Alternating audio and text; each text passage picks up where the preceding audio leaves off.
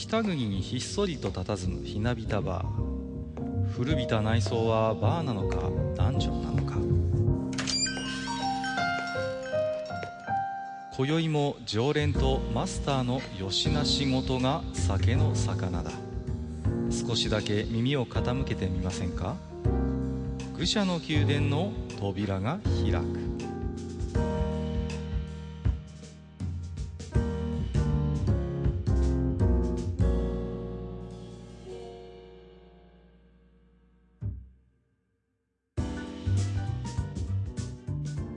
やいやマスター今日はもう来ましたよゴーンがゴーンヌいらっしゃい。ついさっきのニュースじゃないですか。そうですよ。びっくりしましたね。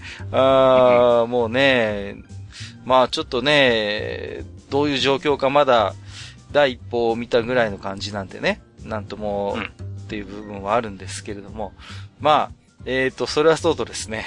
えっと、うん、入ってきづらいかもしれませんけれども、えー、早速本日のゲストの方をね、お招きしたいと思いますよ。えー、愚者級ファミリーからね、えー、この方、えー、ねずみさんです。どうもこんばんは。こんばんは。お久しぶりです。よろしくお願いします。どうもどうも。どうも。ねずみさんは今日も飲んでんの？今日は、えー、今月で3回目ぐらいの休館日ですね。お珍しい。初めてじゃんシラフでうちの店に来るの。それどんなアイデンティティ酔っ払いか私は。いや、常に酔っ払ってるじゃん。だって。まあ、うん、知ってるけど。いやいやいや。まあ何ですか？久しぶりのご登場ということでね。なんか最近こんなことあんなことありましたなんてのがあればお伺いしてみたいんですが。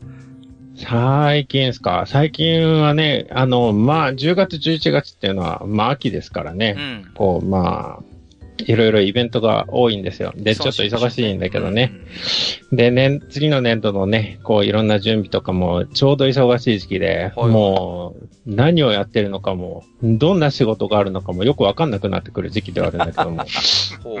本当に。で、ちょっとね、昨日、昨日だったかな？一昨日だったかな？飲み会があると。で、財布を開けたらね、あの、夏目さん、夏目さんじゃない、えっと、野口さんが一人しかいなかったんです。で、あ、これはあかんわと思って UFJ に行ったんですよ。あの ATM にね。はいはい、ATM に行って、で、お金を引き出そうと。はいはい、はい、で、ATM 行ったらですね、今、あの、すごいおしゃれなね、曲ね、ATM とこ流れてるんですよね。ああ、ずいぶん進化しましたよね、ね一時期に比べるとね。ね。あの、ね、すごく、いい感じのピアノが流れててね、それがね、タンタリガンティタンタンタラリヤンバランって聞こえてきたんですよ。おー、はいはいはい。おおすげえなと思って、うん、あ。ついにゲーム音楽もこの時代に来たかと。で、もうチャレンジャーのテーマによる変奏曲がこんなおしゃれに流れてるよと。すげえなと思って、ちょっと聞き入って、うん、こうゆっくりお金を引きえー、引き出してですね、はい、ちょっと聞いてから、こうなんとなくウキウキで外をずっと歩いていって、しばらくしてから、ああ、ゲーム音楽じゃねえ、シューベルトだ 気づいちゃって、えっ、ー、とですね、あの、クラシックの仕事をしているものとはちょっとね、としてどうなんだなって あの、自分で思うような、そんな残念エピソードでした。はい。まあ、右なじみのあるね、曲ですしね。それこそだって、愚者級でネズミさん、このことについていっぱい話してたじゃないですか。話しましたね。ねえ、本当にね。だ だいぶお疲れのご様子ですけれどもね。いえいえ。いや楽しく、ゲーム音楽にね、すごく最近携わってるので、ちょっと楽しくやってますよ。すね、はいはい。業界の人ですからね。はい、僕はね、最近は、まあ、あの、ヒットマンっていうゲーム、ヒットマン2っていうゲームが出たんで、うん、えー、それをスチームで購入してですね、遊んでるんですね。あの、暗殺者のゲームなんですよ。ちょっとこう、アサシンクリードみたいな、ああいう、ちょっと民族色の強くないと言いますか、もうちょっと、こう、なんていうんですかね、現代チックだね。やってることはほぼ一緒っていうか、まあ暗殺ミッションをするゲームなんですけど、あの、オペレーターでダイアナっていう女性がずっとシリーズで出てましてね。で、日本語版はですね、あの、深見里香さんが声をずっと当ててたんですよ。あの、セーラービーナスの声を当ててた方ですよね。うん。で、それがちょっとね、僕は個人的にはね、楽しみだったんですが、今回のヒットマンはですね、なぜかちょっと、アテレコしてないのよ、その日本語の。アテレコがないの。うん。うん。英語版しかないんですよ。字幕は日本語なんで。字幕ってこと？そう、字幕しかないんです。だからね、非常に残念ですね。こう、やっぱり。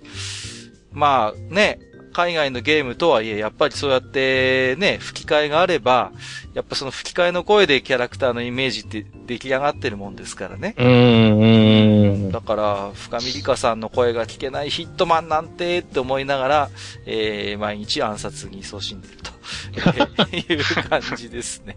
いやー、なんか今さ、あの、うん洋芸のローカライズがね、はいはいはい。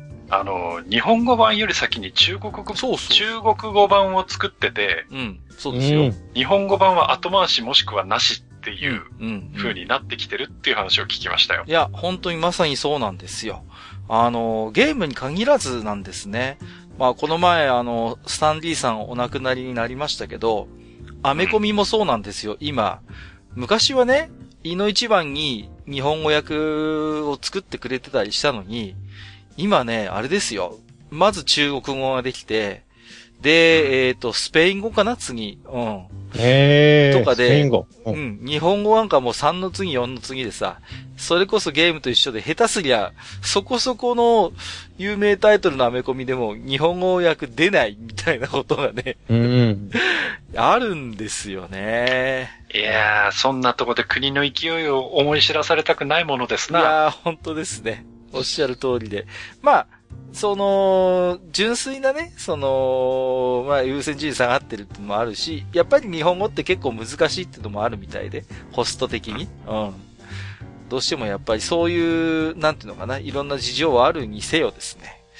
いやー、寂しい話だなというところではあるんですけれども、えー、まあね、そんなこんなで今日はね、えー、ネズミさんをお迎えして何のお話をするかと言いますと、えー、前々からちょっとね、予告をしておりましたように、本日はですね、えー、細かすぎて伝わらない俺の作法選手権ということで、まあ、もしかしたら私だけ俺だけみたいな、そんなマイルールの数々をですね、えー、今回は食事部門、えー、ゲーム部門、えー、それから一応自由部門ということで、えー、多数ですね、リスナーの皆様からお寄せいただきましたので、えー、こちらをご紹介しながら3人であれこれとコメントをしていこうと、はい、そういう趣旨でございますので、はい、えー、本日もマスター、そしてネズミさん、どうぞよろしくお願いいたします。よろしくお願いします。よろしくお願いします。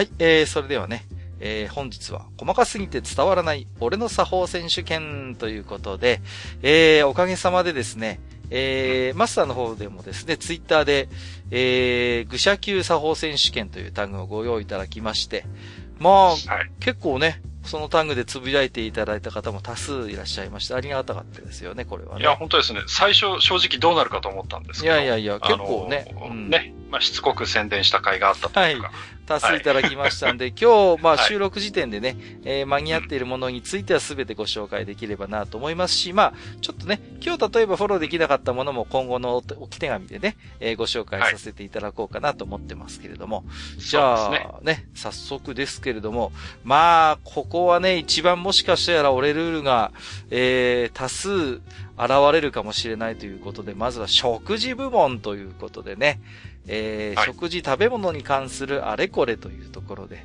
じゃあ、こちらの方、マスターからご紹介していただいてもよろしいでしょうかね。はいはい。じゃあ、あの、Gmail でね、はい。えー、いただいている食事部門の、まあ、えー、作法についてですね、はいはい、ちょっとご紹介したいと思います。うん、えー、まず、吉和さん、ありがとうございます。はい、ありがとうございます。えー、こんばんは。いつも楽しく拝聴しております。えー、この度、細かすぎて伝わらない俺の作法選手権なる企画を立ち上げられたと聞き、若輩者リスナーではありますが、生意気に挑戦してみたいと思い、投稿させていただきました。うん、えー、で、えー、まず、食事部門でのエントリーですが、はいえー、初めて食べる料理にいきなり調味料をかけないというものです。えー、正直言って自分にとってはごく普通の食事マナーと考えているのですが、同年代で守っている人もなかなか見かけません。唐揚げレモン論争なんてものもありますが、えー、料理皿に置かれた調味料はすべからく使い切らねばならないという別のマイルールでもあるのでしょうか 気になります。といただいてます。ありがとうございます。はい、ありがとうございます。これいかがですか？この、初めて食べる料理に調味料をかけないということなんですけれども。ああ、ものによるなああ、そうですよね。うん、うん。うん、うん、わかりますね。あのー、ラーメン屋さんとか行くと、まあまあ普通の標準セットとして、まあラー油とか、あの、あと、うん、お酢とかがね、あるじゃないですか。で、うん、まあでもラーメンだと胡椒じゃない？ああ、胡椒もあるか。うん。ああいうのはまあ、でも初めて食べる料理じゃないからまたそれとは別なのかな。でも僕もとりあえず一回は何もかけずにとりあえずスープとね、麺すすってみて、そこから手をつけるって感じですけど、うん。ネズミさんとかいかがですか？初めて食べる料理になんかいきなり調味料をかけたりしないっていうことなんですけど。僕も嫌だないきなりかけられるのは僕は嫌ですね。その唐揚げレモン論争なんてね、本当にまさにそうで、その人の性格を見る一つのまあ、パラメーターになるなと思って僕はいつも見てますけど、飲み会の席とかだと。あの、鍋奉行じゃないけどさ、あの、飲み会とか行っててさ、こう、お皿で料理出てくるとさ、うん、いきなりあの、かけちゃう人いるよね。そう、いる。本当にね、許せない。もう、あの、本当に。タチが悪いのはさ、本人は親切心でやってると思ってるからね。そうそうそうそうそうそう。悪意がないんだよね。そうそう。かけてあげてると思ってやってるからさ。ねいやいや、でもところがね、これは本当にね、唐揚げにレモンはちょっとって人やっぱりいるからね、少なからずね。うん。うん、何なんでしょうね。自分の味覚がもう、あの、みんな同じだと思ってるんですかね。みんなもそうだろうみたいな。ねえ。うんね。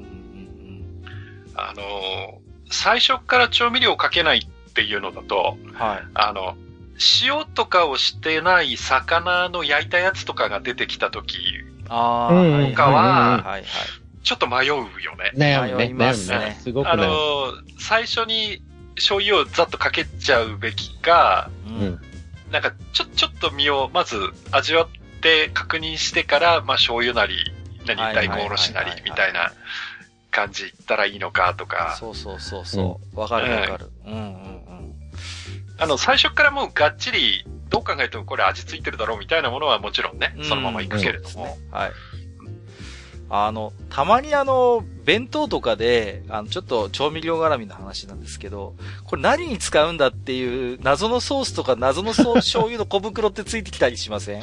あるある。これ何にかけんだみたいな。あの、か、カツ系の入ってる弁当にさ、醤油入ってること結構あるあるあるある。あるのよ。で、中にシューマイとか、焼き魚入ってんだったらまだわかるんですけど、これ何に使うんだみたいな、たまに小袋ありますよね。あるある。でもさ、情けないのは僕はね、あの、貧乏症なもんで、なんかにかけたいのよ。ついて、ついてきたからには。ああ、わかるよ。なんかね、無駄にしたくない。使ってみたいよね。そう、なんかに使ってみたいのよ。で、結果的になんかさ、もうキャベツのあたりに適当にかけてさ、やたらしょっぱいキャベツになっちゃうみたいな。キャベツを醤油で食べるってのも結構しんどい、ね、そう、しょっぱいん。まあ好きな人もいるだろうけどさ。ですよ。もう、だからさ、あの、なかなかこの調味料っていうのはね、気使いますよね。本当にこう。うん、あと、あれ、タバスコ。あ、タバスコはね、こう、ピザとか、パスタとか出てきた時に、いや、もちろん自分のね、ピザの部分だと思うんだけど、一口も食べてないのに、そんなにタバスコかけるんですかって人いるよね。もうね、あれはね、シェフの気持ちになれってすごい思う。もう、タバスコも結構味が強いから、もう完全にタバスコ味になっちゃうもんね、そうなると。ね本当に。うんうんうん、あれは残念だなっていつも思います。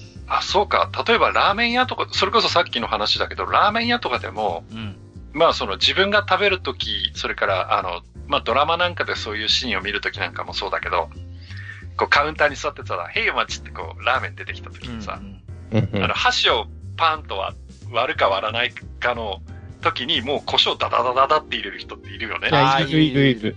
とにかくう、んまず胡椒みたいなさ。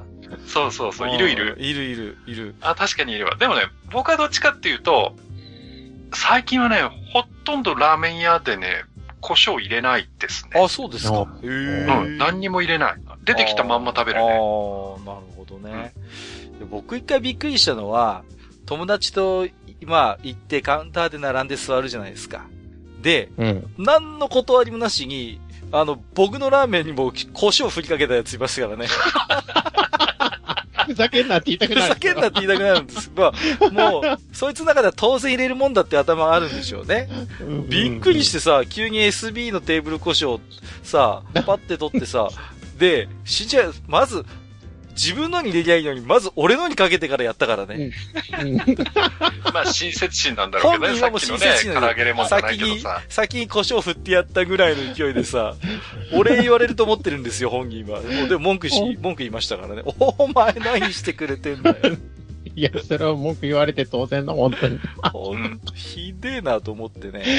あるね。いや、でも、吉田さんのわかるな。あの、最初に何もとりあえずかけないっていうのは。いや、これは本当に、あのね、一番、あの、無難というか、そうそうそう。そうですよね。だから、うん。まあ、だってね、人によってはほら、カレーにソースかけたりする人もいるじゃん。いるいる。いるね。いる。うん醤油もいる。うんうんうんうん。だからさ、やっぱりね、まあ、特にやっぱ大皿系とかだったらなおのことね。うん。うんまずは味確認してからっていうのは、まあ、いそれはすごい理にかなってますよね。作法としてはね。うん。まあ、あとはこう、友人とのね、あの、いらぬ、こう、摩擦を生まないためにも、あの、いきなりかけるのはちょっとやめた方がいや、本当にそういですね。いかもしれないいや本当特に、これはね、うん。ですからこれお聞きの方で、あのー大皿の唐揚げレモンとか、あの、心当たりである方はですね、やっぱりちょっと一言かけ、こ声かけてからやった方がいいんじゃないかな、ということですね。はい。レモンかけるのってどのくらいの割合なんですかね？いや、僕、でも、全然学生の頃とか、うんそういう頭なかったよ。そんな唐揚げレモンみたいなのって。僕もどっちかっていうとかけない派。うんうん。レモンは。うんかけないね。そうそう。レモンかける方が少数派なんじゃないの？実はね、意外と。意外とありえますよね。うん。あの、みんなで食べる。うん。ね、本当に。大体、あの、こう、まあ飲み会の席とかで唐揚げとか皿で頼むとさ、うん。こうレモンのスライスがついてくるじゃん、レモンスライスがつ。いてくる。うんうん。で、でもやっぱ嫌な人いるから、うん。いる、いる。レモンがね、うん嫌な人いるから、あの、こう、かけないんだよね。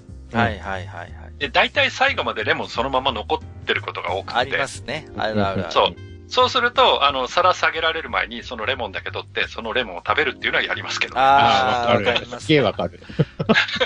あの、あのさ、レモンで言うと、あの、絞りやすく、こう、半月定規してるのはわかるんですけど、たまにね、輪切りでついてる時あるじゃないですか。あのい、や、スライスでついてること多いよ。だあれさ、あれってう、ん。どうすりゃいいの？絞れないよね。あれって、いや、僕はよくわかってないんだけど、あの、うん。ね、あの、箸でつまんで、とりあえず、うんあの、スライスレモンを、で、唐揚げを撫でるっていうことをやるんですけど、それは、それはないな。それは合ってんの？あれは。いや、俺、あれだな、4つくらいに折って、あと箸使って絞るな。ああ、それが正しいのかな？いや、文明人だ。すげえ。僕あのね、スライスレモンがついてきた時の対処法がわからないんで、未だに。あの、ああ、なんかさ、手でやると絶対手汚れるじゃないですか、スライスレモン。そうそうそうそうそうんそうそうそう。あれはさ、なんとなくいつも申し訳程度にね、あの、いや、レモン振っていいって言われた時は、なんとなく箸を、は端っこを箸で持って、テロテロとこう唐揚げを撫でるっていう。あと、やっぱりさ、こう、大皿の場合ってさ、ついてくるレモンってさ、こう、うんマイレモンじゃないわけじゃないなんかマイレモンって言うと洗剤みたいだけどさ。ねだから、なんかそれをこう自分の手で全部ギャーってやっちゃうっていうのも、なんかちょっと気が引けてさ、そうですようんうんうんう。んねそうそうそうそう。わかるわかるわかるわ。できるだけこう手で、まあ皮の部分はね、素で使うけど、うん。あの身の部分はね、絞る部分はできるだけ手は使わないようにとかは、一応気は使うけどね。そうですよね。うんそうそうそう。そうですよ。だって、スライスだったら絶対手で絞ったら、絶対手ついちゃうじゃんっていう。ちょっと、やばい、一個の置き手紙でこんなに語ってたら終わんねえぞ。やばいぞ。じゃあそ、そろそろ次行きますよね。はい、えー、はい、ありがとうございました。はい、吉田さんありがとうございました。えー、先が思いやられます。まずいな。はい、じゃあ次行きましょう。はい、えっと、次、青パンさん、ありがとうございます。はい、ありがとうございます。えっと、えー、結構なあるあるネタだとは思いますが、好きなもの最初に食べるか最後に食べるか問題。あこれ、ね、えー、私は最後に食べる派、うん、えー、食事を見たときどのように食べ進めるか決まります。えわかりやすいのはお寿司を一人前出されたとき。え序盤は卵、貝類、イカなど。え中盤は白身や光り物、エビ。え終盤はトロやサーモン、イクラなど。えー、巻物があるときは中盤から終盤に入ります。うん、えー、寿司桶に何人前も入っているのは気も使うし、組み立てがしづらく苦手。えー、その時の気分や食べてみてからの味によって多少変わることはありますが、えー、普段の食事やお弁当を食べている時も大体こんな感じです。といただきました。ありがとうございます。はい。うん、これもね、ありますよね。うん、こう、ネズミさんとこどうですか？こう、好きなものは最初に食べる派、最後に食べる派っていうことですけど。悩ん、いや、好きなもんは2番目かな1番じゃなくて2番目って感じ。ああのー、僕はね、兄弟が多いんで、やっぱ最初に食べるんですよ。もう、これは。ああ。あのー、なくなっちゃうからね。そう。あのね。取られちゃう。そう。うん、で、ショートケーキのイチゴも最初に食べますね。もう、と、と、取られるんですよ。これ。残せないの、こう。半分ぐらい食べてさ、経験あるんですけど、取られんのよ、兄貴とかにさ。お前いらねえのかじゃあのくせにバイオレンスの世界で育ってるな。いや、本当にもう弱肉強食の世界です。だから、ショートケーキのイチゴも最初に食べるし、お寿司も最初に食べたいネタから僕は行きますね。うん。うん、そうそう。マスターとかどうですか？この辺は。あ、あのね、うん、えっ、ー、と、普通に、その、何テーブルを囲んでご飯食べてる時は結構自由に食べるんですよ。ああ、あんまり考えずにね。あんまり気にしないで。うん。うん、で、もう、どれから手つけるみたいな感じで。はいはい、その時によって結構違うんですけど。はいはいはい。ただ、弁当の場合は、うん、結構好きなものを最後に取ってますね。ああ、なるほどね。はいはいはい、はい。わかります、ね、弁当は逆だな一番初めに好きなの食べますね。僕は。で、僕の場合は、うん。あの、例えばその、何？えっ、ー、と、例えば、あの、クリームコロッケみたいなのが入ってたりすると、うん、結構そういうの好きなんで、うん、それは取っといて、で、大体ね、あの、ミニトマトが大体入ってるんですよ。ああ、彩りでね。はいはい。そうそうそう。うん、だから、まず、弁当を開けたら、まずミニトマト食べちゃうの。はいはいはいはい。ミニトマト食べちゃって、あとはまあ、その野菜ものとか、まあ、卵焼きとかそういうのを食べて、ご飯食べてって、大体最後にその一分の一番好きなものを食べるんだけど、大体その、何？そのバランスが悪くって、好きなものを食べるときにもうご飯がなかったりする。ああね、組み立てね。わかる、わかるわかる。逆に、だからネズミさんみたいに、最初に食べちゃう人ってご飯余ったりしないのかなって思うんですけど。いや、ご飯は余らないけど、あの、なんだろう、弁当って結構前に作られているから、うんうん、だから時間が経って渡されたものって考えると、今から食べる時間のことを考えると、その中でも一番いい状態で食べたいから一番初めに食べたい。ああ、なるほどね。さあ、わずかな差なんだ。大して変わんねえじゃん、そんな。だってさ。変わんない。大して変わんないよ、だってもう。だって、ネズミさんなんかそれこそさ、うん、あの、仕事柄弁当を食べることも多いでしょ？割と。多いっすよ。うん。だってそういう、だってさ、わかるじゃんだったら、食べてる時間の前後なんてそれまでのさ、こう弁当を置いておえる時間から考えればさ、めっちゃビビたるもんじゃないですか、そんな。いやいや、それがね、弁当って意外と、あ、これ1時間前ぐらいかもしんないって弁当が時々当たるんですよ。はいはいはい。そうすると、まだね、ちゃんと、その、夜に食べる場合でも、ディナーとして値するんです。そのくらいの弁当が出てきた時のことを考えると、やっぱり一番初めに試しておきたい。なるほどね。うん、青パンさんがあの、お寿司の例出してますけど、これわかるんですけど、はいはい、あの、例えばさ、3人前ぐらいで中オケで1個のオケで来たりする時ってあるじゃないですか。うん、そうすると、まあ、各ネタが3巻ずつ入ってるでしょで、許せないのはさ、たまにマグロ2貫とか食っちゃういるのよね、そういう時にさ。いる、いる。いるよね。あれお、お前みたいな、ないなんかさ。絶対お前忘れたふりしてんだろ。そうだ。さっきマグロ食ったの忘れたふりしてんだろ、みたいな。そうそうそう。お前、お前、カッパ巻き食ってないくせにマグロ2貫食ってよ、この野郎みたいなさ。そういう事件が。寿司もさ、うん、あの、寿司ってやっぱりさ、ちょっとこう、言い方悪いけど、ね、ちょっと気取った食べ物じゃない、うん、まあもちろんね。寿司って。だから、あの、例えばどっかの家とかに行った時に、あの、ご飯で出されたりとかって寿司ってあったりするじゃん。はいはいはいはい。例えば法事みたいな時とか、うんうん、ありますね。なんかそういうね、うん、お祝い事だったりとか、法事だったりとか。で、結構、大体そういう時ってでかい桶で出てくるじゃん。そうそうそう、まとめてね。うん。でさ、あの時ってさ、あの、結構気使わない？どれから行くっていう。いや気使いますよ。うん。使う使う、それは。なんかこう、いきなりさ、あれマグロとかさ、あれイクラとかっていけるやつってね、結構羨ましかったりする。いや、本当にね。わかるわかる。僕だってそういう時大体無難にカッパ巻きから来ますもん。ああ。そう。カッパか、なるほど。とりあえずカッパとか卵とかいいっちゃうかな。うん。はじめイカだね、イカ。ああとは、あとはあれかな、サバあたりかな。ああ、そうそう、光もん、そのあたりね。光もんは、割とほら、何人かいると一人ぐらい食べられなかったりする人もいたりするから、うんうん、割とね、こう、なんていうの、影響が少ないんですよ、こう。あと、こう、生のやつだとまだ、うん、あの、食べる人いるんだけど、あの、しめ鯖のしめ鯖ね、うん、の寿司の時は、案外、しめ鯖の方の寿司って人気がないから。そう、そう、余ったりするよね。余りがち。余ったりするんで、イカとかね。わかるわかる。イカの白身とかさ。うん、だからその辺はね、行きやすいっちゃ行きやすいんだけど。ね。わ、かる。もういきなり。すごい気使うよね、そういう時。使う使う。いきなりなんかちょっとさ、偉い人が一緒だったりとか。ああ、そう。もう、そういうのはね。わかる。ほんとわかる。いや、ある、たまにあるんですよね、そういう。で、立場がさ、上の人と一緒になっちゃってさ。いやいや、遠慮しないで食べなさいとか言われてもさ。遠慮するよ。食べられませんってなんそうそう。本当だよね。いきなり、じゃあ僕ここのトロを3貫持ってきますとはいけないじゃないそうそうそう。いいですよね。いや、そういう時にさ、3貫並んでるトロの真ん中をさ、ズボーって箸入れるやつはすげえと思うよ。端から取れよって。そう。真ん中からズボって取るやついるじゃん、たまに。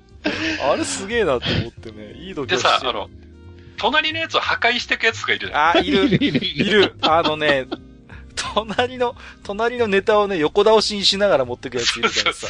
お前この野郎みたいな。いくらの、軍艦のいくらこぼしてんじゃねえよみたいなのあるからね。いや、ちょっと寿司はね、まだまだ隠れた作法がありそうな気がしますね。ちょっとね。まあ実際、なんだろう、その、解析みたいなとこだと食べる順番とかきっとあるんだろうけどね。あ、なんかね、そうそうそう、いろいろ。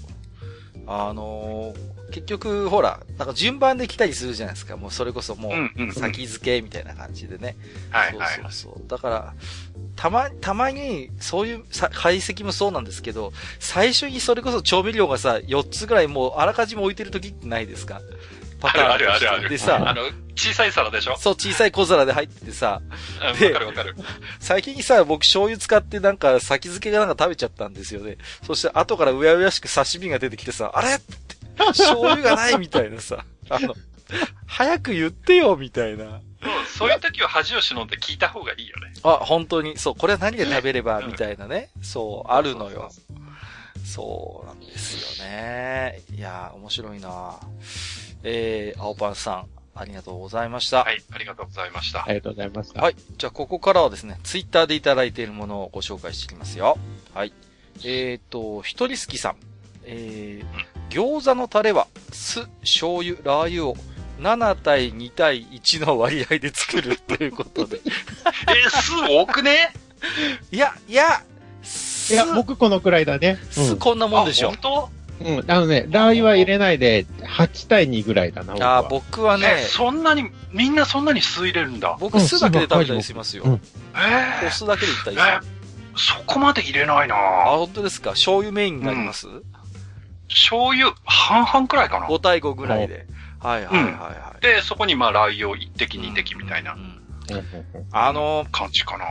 スーパーの惣菜屋で餃子って売ってるじゃないですか。はいそうするともう餃子のタレってもう小袋で入ってるでしょ？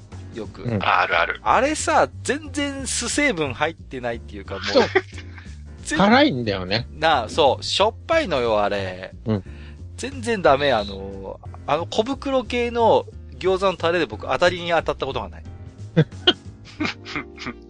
もう。まあでもね、餃子のタレはね、多分これは、多分人それぞれマイルールがあると思うんだな、ここは。うんううんん。あれ、ラー油ってさ、うん。あの、よく中華料理屋さんに行くとね、あの、テーブルに最初からあって、はいはいはい。あの、小さいさじで入れるようになってるじゃない？ありますね。はいはいはいはい。で、あれって、当然上に油があって、下にあの、唐辛子が沈んでるじゃない？うん。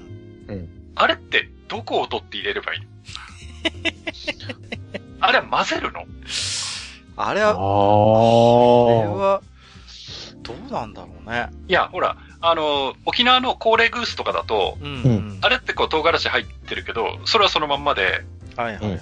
あの、こう、なんていうの？その、油というか液体の部分だけ使うじゃない、はい。青森の部分がね。うん。うん、うんだけど、あの、こう、下に、いかにもこう、唐辛子沈んでます的なラー油ってあれ、どうしたらいいんだろうっていつも困って、こう、あの小さいさじで、うん下の赤いのもちょっとすくいながら油も取りながらって使うんだけど、難しいですよね。うんあんまなんかかき混ぜるのも違う気がするしね、なんかね。う。うんん。な、なんだろう食べるラー油ってあるよね。食べるラー油な。食べと同じ発想？だとしたら何？下の唐辛子ごとすくうってこと？うん、食べちゃってもいいのかな？いや、まあね、別に毒じゃないから、まあもちろんね。食べるのは全然構わないと思うんだけど、そう、そうですよね。うん。そうか。悩ましいな。あの、ラーメン屋のラー油ってさ、99%ベタベタしてますよね。あの、入れてるしてるやつがしてるしてる。あれな、なんで99%ベタベタしてんだろうあの、ラーメン屋のラー油って。拭いてないからで拭いてないから、汚ねえな。なんだよ。そうか。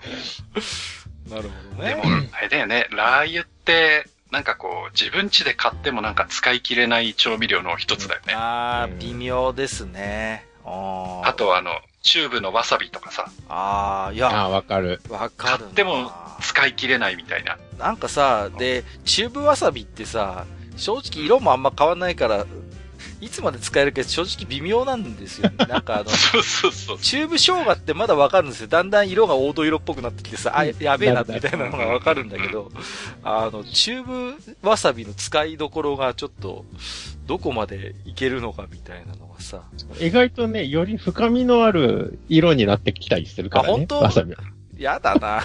いや、ちょっとあの、明るい緑だったのが深い緑になってくることある。勘弁してくれよ、本当に。どうなんだろうな。えーと、一人好きさん、ありがとうございます。えー、とろろさん、えー、お弁当に入っている梅干しはなぜか一番に食べる。おかずを食べまくりご飯だけ余った時はこっそりソースや醤油をつけて完食する。自分の心の中ではお密ミッションと呼んでいる。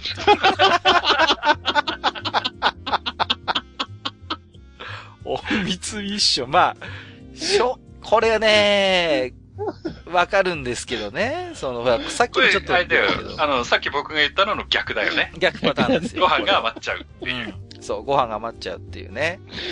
あのね、もう、子供か。子供じゃないんだからさ、ちょっと。それあの、子供が陥りがちな、これ、トラップですよね。こう、先に、美味しいおかず、エビフライ行きます、ハンバーグ行きますって言ってさ、ご飯が余るっていうさ。もう、これはね、あの、梅干しを残しときゃいいのよ、これは。あの、はい最初に食べちゃうでしょ、とろろさん。あそういう時のための梅干しなのよ、もう。本当に、だから梅干しとか、佃煮ってやつは、そういうご飯が余った緊急事態の時に力発揮するんだから。緊急事態。だから、なぜか一、番梅干しに食べる。もさ、うん梅干しもね、あの、普通の、あの、本格的な梅干しだったらまだ、あの、ね座りがいいからいいんだけどはいはい、はいはいあの、カリカリ梅みたいカなの。リね。カリちっちゃい、あの、コロッとしたのが入ってると、はいはいはい、はい。あれ、こう、弁当の中でコロコロコロコロ転がるじゃない？わかる、わかる、わかる。だから、それが邪魔くさくって先に食べちゃうっていうのはわかる。ああ、そう。ああのカリカリコウメってさ、たまに勢い余って中の種までガリって噛んだりしません？なんかこう、ちっちゃすぎて。あれわかるわかる。痛いんだよね、あれ。中の天神様までさ、かじっちゃうみたいな。あの、あの、しゃぶれないじゃないですか。あの、カリカリ梅って。普通の梅をほら、しゃぶって種をペッてやればいいけどさ、それができないからね。カリカリ。刺さるよね。ん？カリカリ梅の種って刺さる。あのさ、カリカリ梅の種の端っこってなんであんたトゲトゲ、トゲトゲしてるの？本当だよ。刺さる刺さる。時々さ、あの、カリカリ梅のあの梅干しがどっか行って、あの、ご飯のとこに色だけ残ってることある。あの、あ、ここにいたのね、みたいな。そうそうそう。ちょっと穴とピンクいのがちょっとついてるときあるじゃん。でもさ、あの、ほら、あ、そっちの人だとあんまり経験ないのかな。例えばその、赤飯みたいなのって、はいはいはい。あの、ちょこっとあの、食紅で色つけた生姜が、ああ、あるあるある。入ってたりとかするじゃない、うんうん、入ってます、入ってます。そうすると、そうそうそう。そうすると、その、生姜の乗っかったとこってちょっと赤く色がついて、赤くなる、赤くなる。ちょっとその生姜の、あの、味が移った赤飯になってる部分ができるじゃないですか。できますね。わかるわかる。あそこ大好き。あー、あのね、わかる。あのね、基本味がね、単調なのよ、赤飯ってさ。で、うん、あのー、そのね、生姜のついた部分の、あの、味の変化がね、すごい嬉しいんですよ、あの。うん、変化をもたらしてくれるんですよ。そうそう。あそこが。あそこ大好きなのよ。わかるなわかりますね。うん、あと、ちなみにね、北海道の、あの、道東地域は、あの、赤飯っていうと別な食べ物ですからね。ああ、あの、いわゆる、あの、赤飯甘い、甘い赤飯ですからね。こっちの赤飯って。なるほど。あれってさ、やっぱごま塩かけたりするんですか？しますします。ああ、まあ、それは好みだけど、うんうんうん。うん。あの、甘い赤飯にごま塩かけて食べる場合もあるし、ね、うん。まあね、まあ僕はどっちかっていうとかけないんだけど、あうん。かける場合もある。なるほど。いやー、このね、ご飯余った時のおむつミッションって最高ですね。いいっす ね。おむつミッションね。えーと、千秀さん、えー、お弁当のご飯は持った容器の奥の方からほじって食べます。手前じゃないのね。奥からほじって。あ、でも、弁当だったらその方が食べやすいかもね。うんうんうんうん。かもしれないですね。うん、確かに。なんか割と理かなってるような気も、気もいや、これわかりますよ。僕もそうなんで。ああ、なるほど、ね、奥から食べるんで。はいはいはいはい。そうか。僕はあれですね、あの、海苔弁だととりあえず海苔剥がして食べますね、こう。海苔弁の意味ないじゃん。ないじゃん。あのね、違うんですよ。海苔弁の海苔って湿ってて、すごいこう、なんかで、強いんですよ、あの、じゃあ、海苔弁食うなよ。いやいやいや、違う、違うんですって。いや、本当は僕も、あの、断層みたいにして、こう、ちゃんとね、掘り下げてその都度食べたいですよ。だけど、うん、海苔が強すぎて、ブロックするんですよ、その縦に割り箸入れても。もだから、わかるわかる。切れないんでしょ？そう、切れないんですよ。だから、もうめんどくせえってなって、先に海苔だけベロベロベロって剥がして食べてしまうっていうことはしますね。うん。カツオご飯になるよね。そう。そうなんだから、ちょっと海苔の風味が移った、えー、ただのカツオ節ご飯みたいな感じになる。でも、どっちかっていうと海苔弁のあの、カツオ節下に引いてあるやつって、はいはいはい。あんまりなくていいな。海苔だけでいいな。ええー、そうなんだ。逆逆。いや、僕あっちの方が好き。絶対鰹節は中に隠れててもらいたいですね。うん、本当。海苔弁。あの、逆に、海苔にちょっと、あの、醤油の味をつけといて、乗せといてもらえればそれでいいかな、みたいな。ああ、はいはいはい。塩辛い方がいいんだ。いや、塩辛い方がっていうか、あの、かつ節のあの、もさもさした感じがあんまり好きじゃないんだよね。ああ。ご飯と一緒に食べるには。はいはいはい。なるほど。たまにあの、かつ節がまとまっててさ、硬くなってるとこありますよね、なんかね。こう くにゅってなるとこありますよね。んみたいな。何の話してんの？えっと、ダッチャーさん。えー、スープや味噌汁にもやしを入れるという行為は許せない。えー、もやしの臭みが汁に移って全部がもやし味になるから、ということで、あもやしがどうも。味噌汁の具のパターンね。はいはいはいはい。これはまあ、確かにね、もやしって意外と味が淡白なようで結構味が強いっていうのはありますよね。うん、あるあるある、これは。これね、僕はちょっとね、ダッチャーさんの逆でね、あの、うん、もやしの入った味噌汁僕大好きなんですよね。ああ、そうなんだ。しかもあの、あの、豆もやしっていう、うんうんうん、あの、豆のついてるやつね。あ、ついてるやつね。あの、はいそうそうそうそう。あれの味噌汁って大好きなんですよね。ああ、そうですか。いや、うん、僕ちょっとダッチャーさんに近いかな。あのー、あんまりね、汁物にもやし入ってるの僕も好きじゃないんですよね、なんかこう。ああ。うん。あの、炒めたりするの好きなのよ。レバニラとかに入ってるのはいいんだけど、やっぱね、汁物と、あとね、鍋に入れるのはちょっとやっぱり嫌だね。ああ、そう。嫌ですね。わかる。うん。もやしのね、やっぱり青臭いのがなんか映る気がして。え、でも結構いろんな鍋にもやしってがっぱり入ってたりそうなのよ、そうなのよ。じゃあ、だからさ、お店とかに行ってさ、あの、外で鍋もん食った時にさ、うん、もやしが入ってると、あーってなるわけ。こう。そうなんだ。あーっていう、そう。ネズミさんもやしとか別に気にならない方ですか？でもあんまり入れないかな、汁物には。ラーメンぐらい入れるのは。味噌ラーメンとかには入れたりね。うん。うん。ね、なんかね、普通のスープの中にもやし入ってると、給食を思い出すかな。ああ。なんかわかりますね。しかもあんまり美味しくないやつで、その味気ない人参と一緒に入ってるような感じ。はいはいはいはい。まあ安いからね。もやしもね。ねそうそう。もやしってさ、まあ安いからさ、便利でよく買うんだけどさ、あっという間に液状化するんだよね。あの、冷蔵庫ああ、茹ですぎるとね。ああ、冷蔵庫ね。冷蔵庫の中で、うん、そうそうそうそう。あいや、もやしは買ったらすぐ使わないと。そう、本当にそうですよね。うん。もやしは足が早いから。足が早いです。ね、本当に。えっ、ー、と、もう一つダッチャーさん。えー、うん、初めて入ったラーメン屋で、定番を注文するつもりが限定メニューに手を出して自爆することが最近よくあるっていうことで、これもね、そう、わかるんですよ、これも。せっかく入ったなら、みたいなことでね、こう。限定メニューって結構冒険だったりするよね。冒険ですね。冒険ですね、本当に。それはわかるな。うん。でもなんかね、こう、色気出しちゃうっていうのもわかるしね、うん、なんかこう、ね。あの、シェフのおすすめとかだと、はいはいはいはい。あの、あ、どうしよう、今日何にしようとかって入ってった時に、シェフのおすすめって書いてあって、はいはい、値段が、値段が手頃だったりすると結構おすすめいっちゃったりすることもあるかな。それはありますね。そうそうそう。うん、定食屋さんとかで、あのランチの時間に A 定 B 定とかあったりすると、なんか、そういうのいっちゃうかな。うん。うんだから変なオリジナリティ出してくる限定メニューはちょっと気をつけた方がいいかなっところはありますけどね。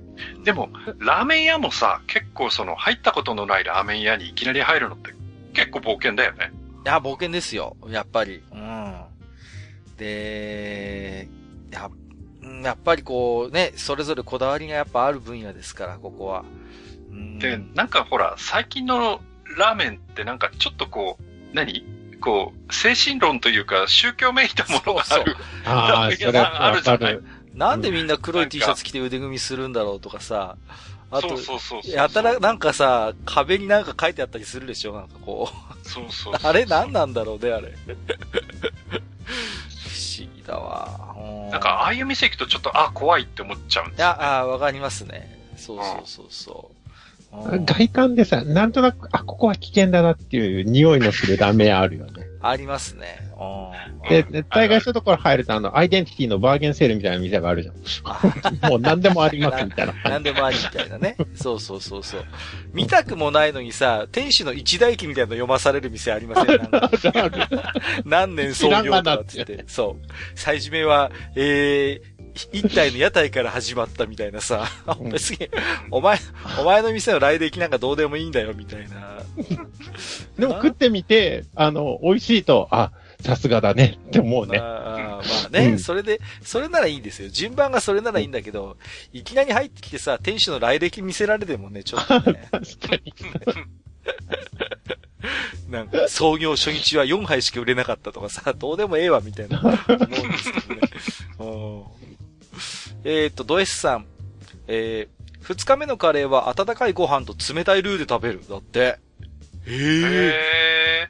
こだわりだね。こだわりですね。これは。でも、た、たまに聞くよね。でも、この、二日目のカレーって。僕はね、うん、逆なんですよね。あの、熱いルーで、冷たいご飯にかけて食べるのはやる。冷や飯にかけるってのはやるわ。うん、逆だなうん。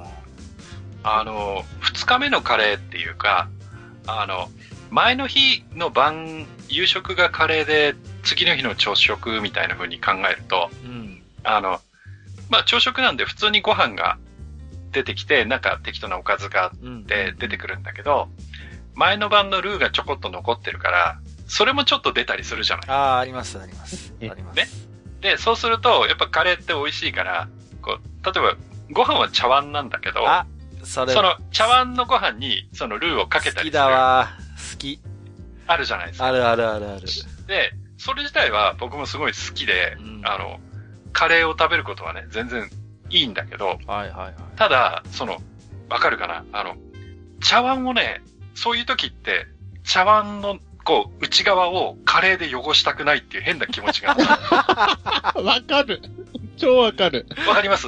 わかわかる。例えば、あの、納豆とかでもそうなのよ。はいはいはいはい。納豆もご飯、ご飯を茶碗に盛って、納豆かけます、納豆ご飯食べます、美味しいんだけど、その納豆で茶碗の内側を汚したくない。ああ、なるほどね。うん。だから、できるだけつかないように、その、ご飯ですくって食べるみたいな。はいはいはい、もう、必ず、ご飯、ご飯は必ずクッションにしてね、こう、そうそうそう時間につかないようにっていう。そう。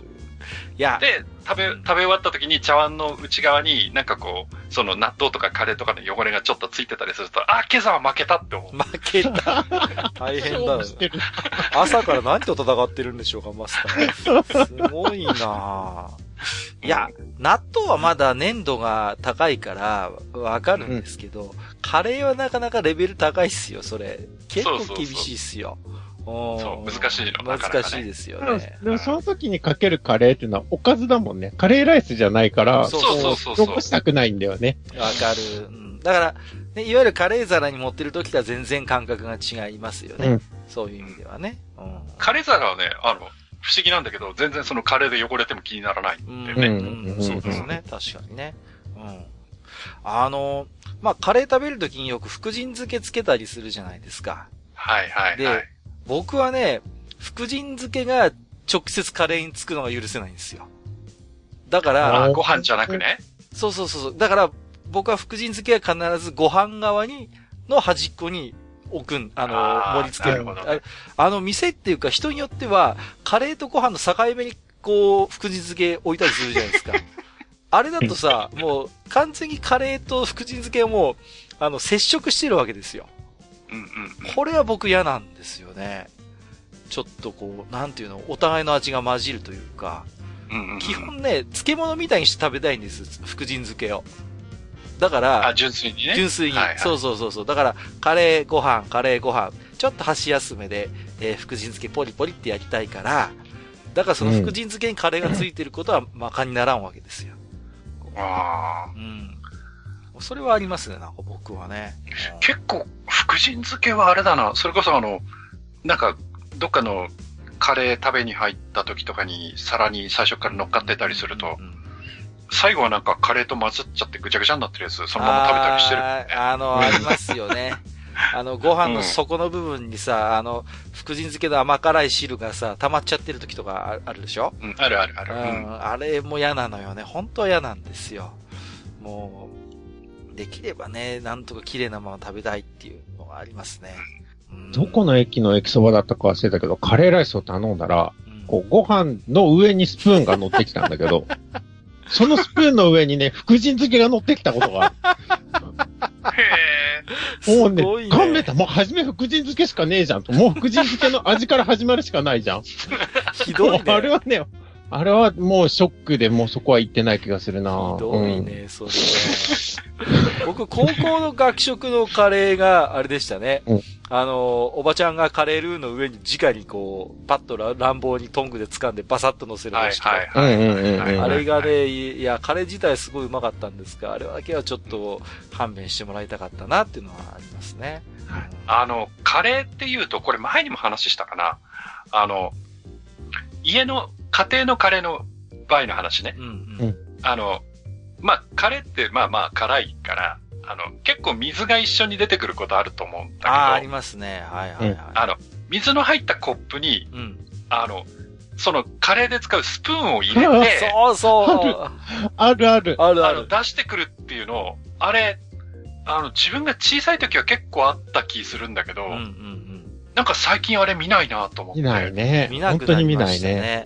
見なくなった、ね、あれ、あれは何なんだろう？一時の流行りだったんだろうか。何だったんでしょうね、あれね。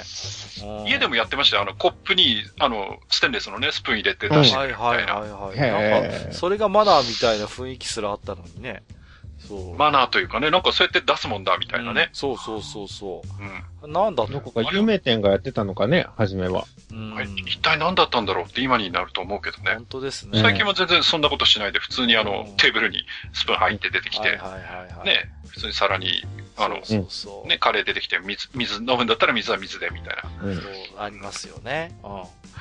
ホテルでカレー食べるときに、ほら、ルーって別になってるくるじゃないですか。あの、なんか独特の形状の、なんか、はいはいはいはい。あれと一緒についてくるさ、あのー、ちっちゃいラッキョとさ、福神漬けが入ってる、あの、二段、二段ぐらいになってるあれ。あれってどっかで売ってねえのかなと思ったりするわけ、僕は。あの、入れ物？入れ物。だってほら、僕は、基本だから、カレーと混ざってほしくないわけですよ。だから、僕の理想はあれなんですよ。はいはい、あの、もう、完全に別になってるっていう、あの、うん、で、あの、ちっちゃいラッキョと、あの、福神漬けが乗ってるっていう、あの、おかもちみたいな、二重のおかもちみたいなやつ。あれが理想です。あの、両方開くようになっててってやつそうそうそう。片っぽが福神漬けで、片っぽが、まあ、ラッキョだったり、チーズだったりみたいな。そうそうそうそう。あれ、あれ。あれがいいのよ、あれが。やばい。あれは、売ってるんじゃないのかな？あるんですかね。かっぱ橋とか行けばあるんだろうけど、うん、ね、でもなんかさすがに家庭のカレーであれやってるとお前気取ってんじゃねえとか言われそう。間違いねえ。言われそうだから。ね。えー、っと、再びダッチャーさん。えー、小さい頃だけど、うどんは天かす、ネギ、七味、とろろ昆布をどさっと入れて、つゆが天かすととろろ昆布に吸われて、汁なしうどんになるような状態で、それも肉うどんの場合は肉の脂身のあのギョリッとした噛み切れない食感が嫌い。だから肉を一番最初に食べてた、ということで、はいはいはいはいはい。はい。そうですね。うどん、天かす、うん、ね。うん。あのー、なんて言うんですかね。あの、天かす、うどんとかそばに入ってる天かすってこう、もろもろになるじゃないですか、あの、吸われて。はいはい、はい。もろもろになってるのを僕はあの、あれですね、器の縁にこう口をつけて、ちょっと下品かもしれないけど、あの、も、ね、そう、あの天かすごと、もろもろの天かすごとゾゾゾってするのが好きですね。うん、うん。うん。それは好きだななんかこう。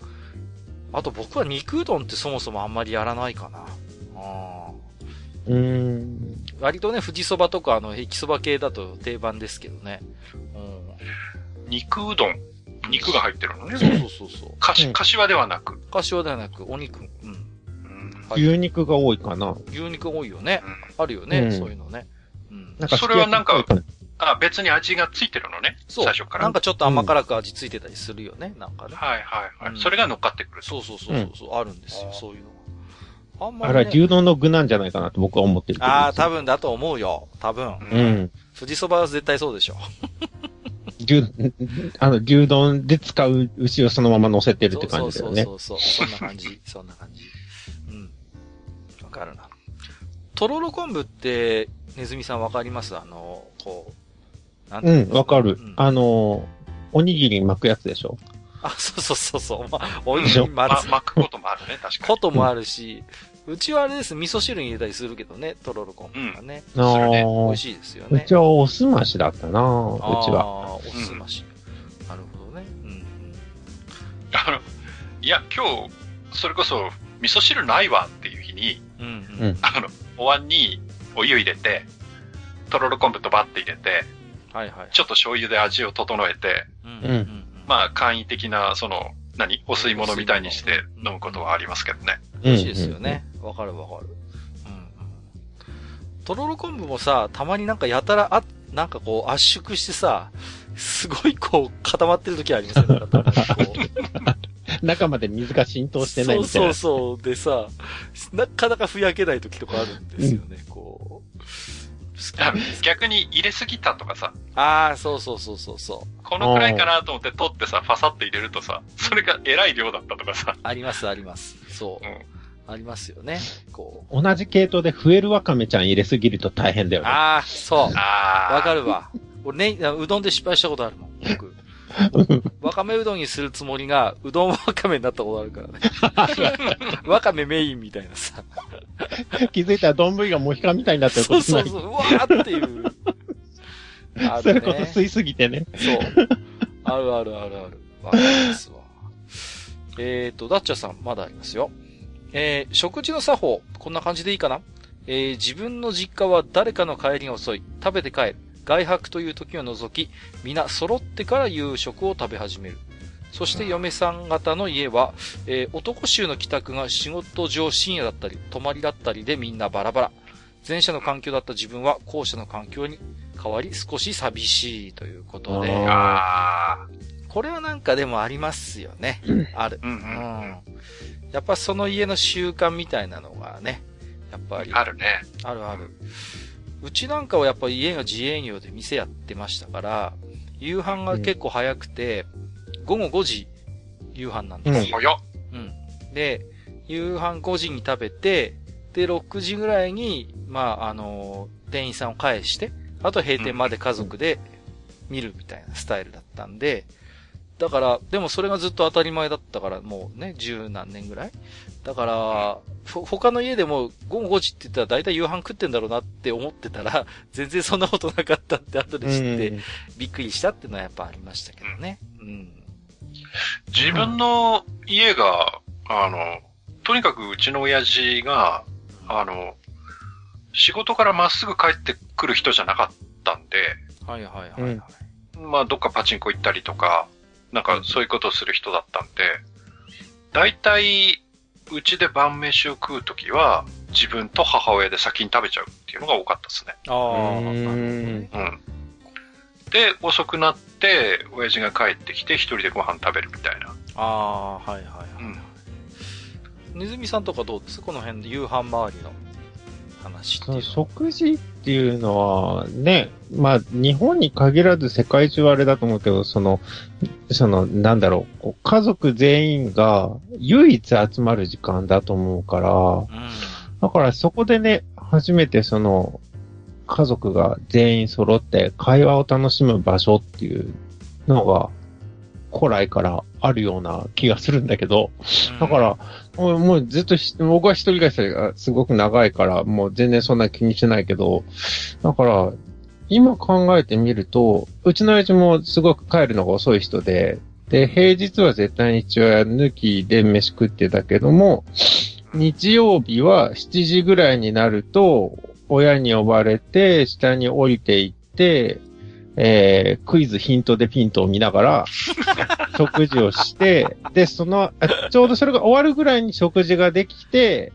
で、食卓を囲みながらテレビ探偵団を見るっていうのが、だってのこうこういう風だったよね、確か。テレビ番組はいいよ。うん、なんで土井勝さんの番組が出てくるんだよ。スタイルパート1っていうね。もう、誰か大好きでした。いやいや、僕も好きですけど、そう。はい。ね。テレビ探偵団も好きでしたけど、うん、三宅裕二さんがね、司会でしたよね。そうですね。何の話？全然作法の話になってねえじゃねえかよ。いや、なんだけど、だから、その、7時から8時 ?7 時から8時に家族が全員集まってっていうのは、うん、共通認識としてあった気がする。だからまあ、うちの家族の隠れたルールとして。うん、だからまあ、昔はね、それこそテレビでもよく言ってましたけど、お茶の間っていうね、ああ、があって、お茶の間の皆さんこんばんはみたいなのがあったけど、今も、うん死後だもんね。そういう意味で言うとね。そうだね。だから、古食の時代になりつつあるのかなというのは。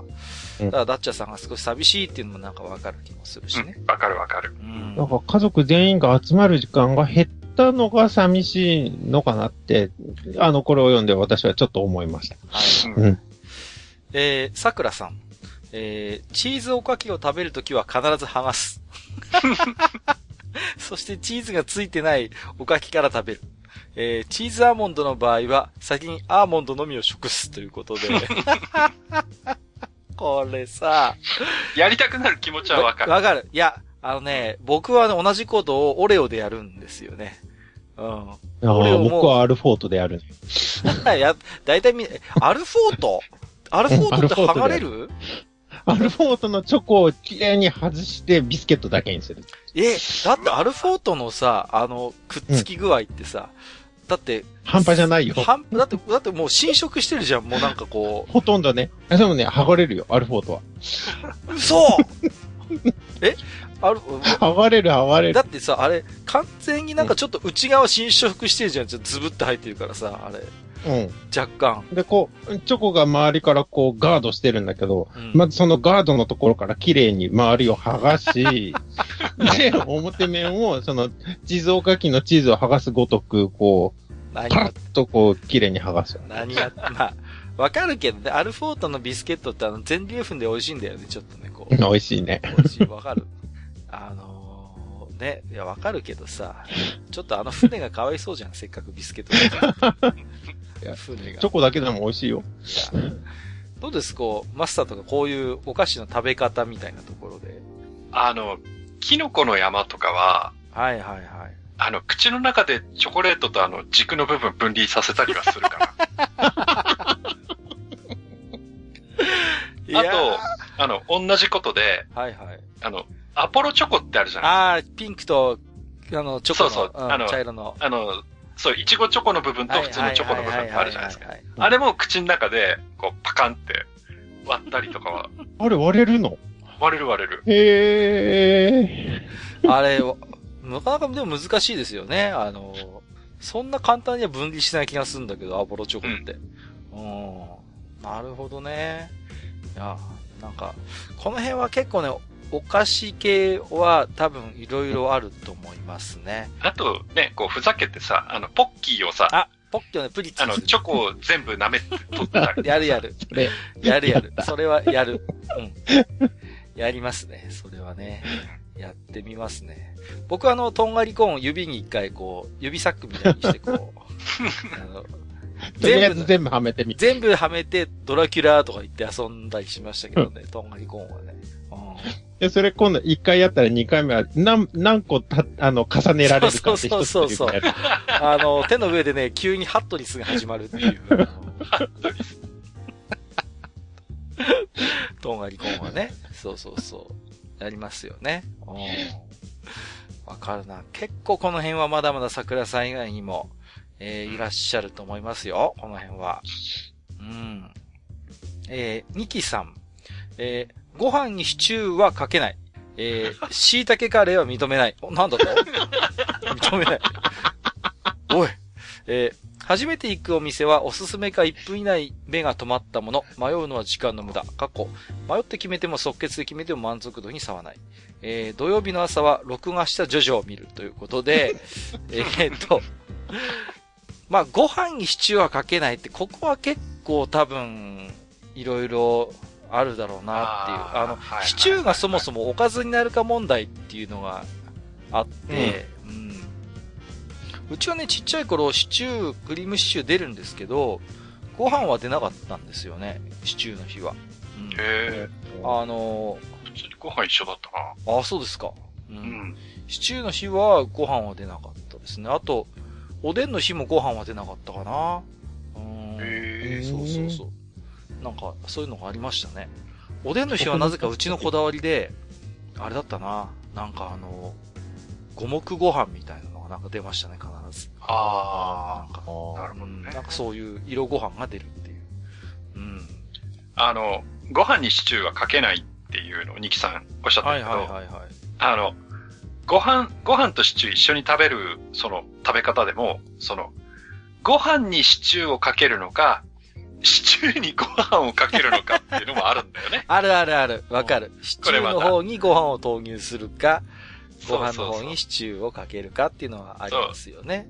だから、こう、シチューがね、例えば皿で出てきて、うん、そこにご飯をドカンって入れちゃうのか、その逆か、みたいな。はいはいはいはい。あるね。うん、それはある。うん。クリームシチューの時に、うちは、あの、うん、絶対、あの、玉ねぎじゃなくてペコロスを使うっていう謎のこだわりがありましたね、な。切ってないやつってこと？切ってないやつ、ちっちゃいやつ、あの、はいはい、はい、あれを使うっていう。なんか、なんかこだわりだったんだろうな、きっとな。えー、うん初めて行くお店が、おすすめが1分以内目が止まったものっていうのもなんか、わかるなすごいですね。正論ですね。うん。これやたら決まんない時、人とかいるじゃないですか、こう。いるいる。ずーっとメニュー見てるような人。ね、ごめんなさい。あ、ネズミさんがそういうタイプ。かなり見ますね。ああ、そういう人ってさ、こう、うん、注文した後もずっとメニュー見てない？なんかこう。割と。見る。めっちゃ見る。ずっとメニュー読んでる人っていますよね。で、2回目来たらこれにしようって思うんだけど、来ない。そうそうそうそう。なんか、お店のメニューずっと見てるの好きな人って、一定の割合でいますよね、なんかこう。うん。うん。うん。わかるな。取りこぼしがないかもね、やっぱり確認したくて。はいはいはい、はい、もう一回見ちゃうかな。ね、でも、出てきた料理を見て、なんでこれを頼んだんだろうってすごく思う。なるほど、ね、あんだけ迷ったのに、これか、みたいな。なんでこっちにしなかったんだなんで、なんで、その、一番推しのやつにしなかった自分っていう。あの、僕はね、ちょっとひ、うんと、品がないかもしれないけど、やっぱ周りを観察しますね。何食べてるか、周りが。孤独孤独のグルメ状態だね。そうそうそうそう。あれで情報収集をしますね。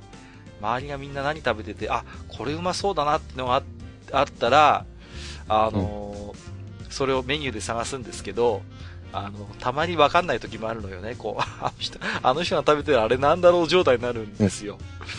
そういう時はね、あと、うん、あれじゃない？あの、人が食べてんの見て、あ、うまそうだなと思って同じものを頼んで出てきて食べてみたら、あの、自分の期待してたのと違ったって場合。あるあるある。あるあるあるある。あ、こういうのだったんだ、あーっていう。そうそうそうそう、うん、ある。僕はよく中華でやらかす、それを。ああ。ありますね。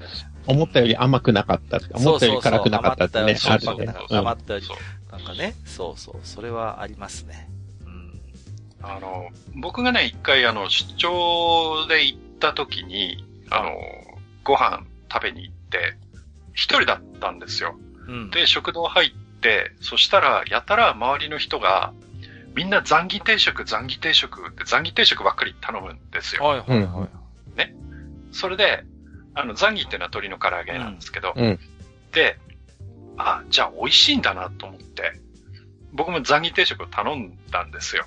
はいはい。で、そしたらまあ定食出てきますよね。うん。そしたらご飯と味噌汁と、あとさらに、その、まあザンギっていう鶏の唐揚げと、まあ野菜がちょっと乗っかったっていう、まあまあまあまあスタンダードな定食が出てきたんですよ。うん、で、じゃあと思って、その、ザンギを一つ取って食べてみたら、全く味がしないのね。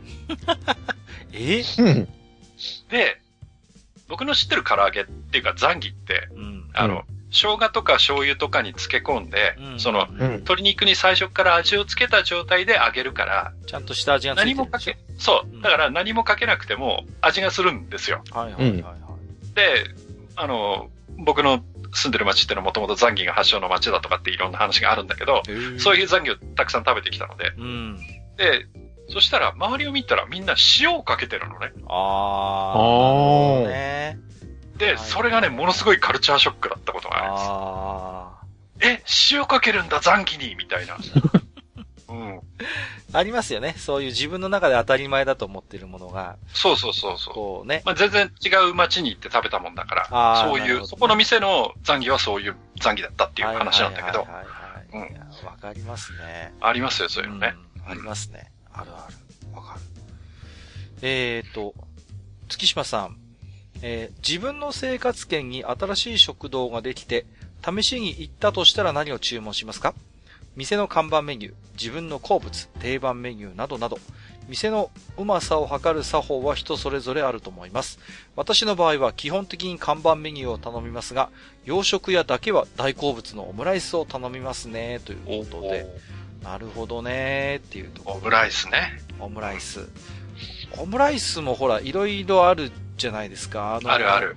よくさ、昔は見なかったけど、あの、チキンライスの上になんかオムレツみたいに乗ってて、真ん中をこう裂いてさ、こう、あの、ピロって。ふわとろ系のやつでしょ？そうそうそうそうそうそう。あんふわとろ系のやつね。そう。うん、あんな凝ったオムライスは昔なかったよね。ああ。昔は。オムライスったら、うん、あの、薄い卵焼きでかっちり巻いたやつ。そうそうそうそう、うん、卵も、卵も硬いやつね。もう普通に。そうそうそうそう。しっかりガードしてる的なやつが普通だったじゃないですか。うん、そうそうそう。そうね。絶対ケチャップが上にかかっててそうそうそうそうそう。あれが定番でしたけどね。うん。うん、オムライス。うん。ネズミさんとか、どうですか？こう。お、オムライスの話ならね。オムライスなら、ごめん。あの、オムライスでショックだったのは、あの、名古屋に、あの、まあ、チェーン店があるんですよ、オムライスの。で、そこのオムライスが、普通のオムライスじゃなくて、もちろん普通のもあるんだけど、なんかね、ホワイトソースのオムライスあ、なんか聞いたことあるぞ。うんうんうん。はいはい。で、それを僕は初めの、そのオムライス自体家では作られてなかったから、うんそれを食べてから、なんかそれが普通になっちゃって、ケチャップじゃ物足りなくなりました。全然どうでもいいんだけど、ごめんなさい。いや、いいじゃない別に。じゃあ、あの、最初の方の、あれで、じゃネズミさんの生活圏に新しいね、食堂ができたと。そしたら、何をため、頼んだみますとりあえず。ごめん。こっちは。でもな、な、だから、んんとね、何かな。でも、ちょっとね、踏み込んだメニューを頼むことが多いですね。へえー、そうなんだ。うん。定番逆に変なの？定番じゃなくて。そうなんだ。へえ。だから、ラーメン、花月嵐とかですね、もう最高ですね。わかるよ。わかるけど、ね、もう、よくわかんないもんがいっぱいあるんですけど、どれも美味しく感じるので。ああ、なるほどね、うん。そうか。僕最初に富士そば入った時何食べたかな？特製富士食べたかな？なんか最初は。ああ。カニカマ入ってんだとか思って、そんな、なんかこう、思い出がありますけどもね。うん。僕は初めてはコロッケそばでしたね。出た、コロッケそば。コロッケそばね。コ ロこの話は長くなるね。長くなる、長くなるよ。ちょっと脱線するよ、これ。大変だよ。コロッケそばにも作法があるからね。ああ。流派が3つぐらいあるから、コロッケそばの。そうそうそうそう。僕はとりあえずコロッケそばのコロッケは、そばの下に全部沈めるんですよ。ああ。まあ、絶対かじんないのね。うん、で、いわゆる、あのー、あれですよ。天かすのちょっと豪華版みたいな感じにして、もう、もろもろにするんですね。こう。コロッケの意味ねで、もろもろになって、だんだん中で、こう、下で、あのー、まあもう完全に粉砕されるわけですよ。で、うん、あの、蕎麦の器の上に上がってきたかけらから、こう、すするっていう。あそれをやって、あの、一緒に富士そばに行ったやつにゲーって言われたことがあります。か、かかあれかい結構その、何？流動食系にして食べちゃうの好きあれ？さっきもそうだったけど。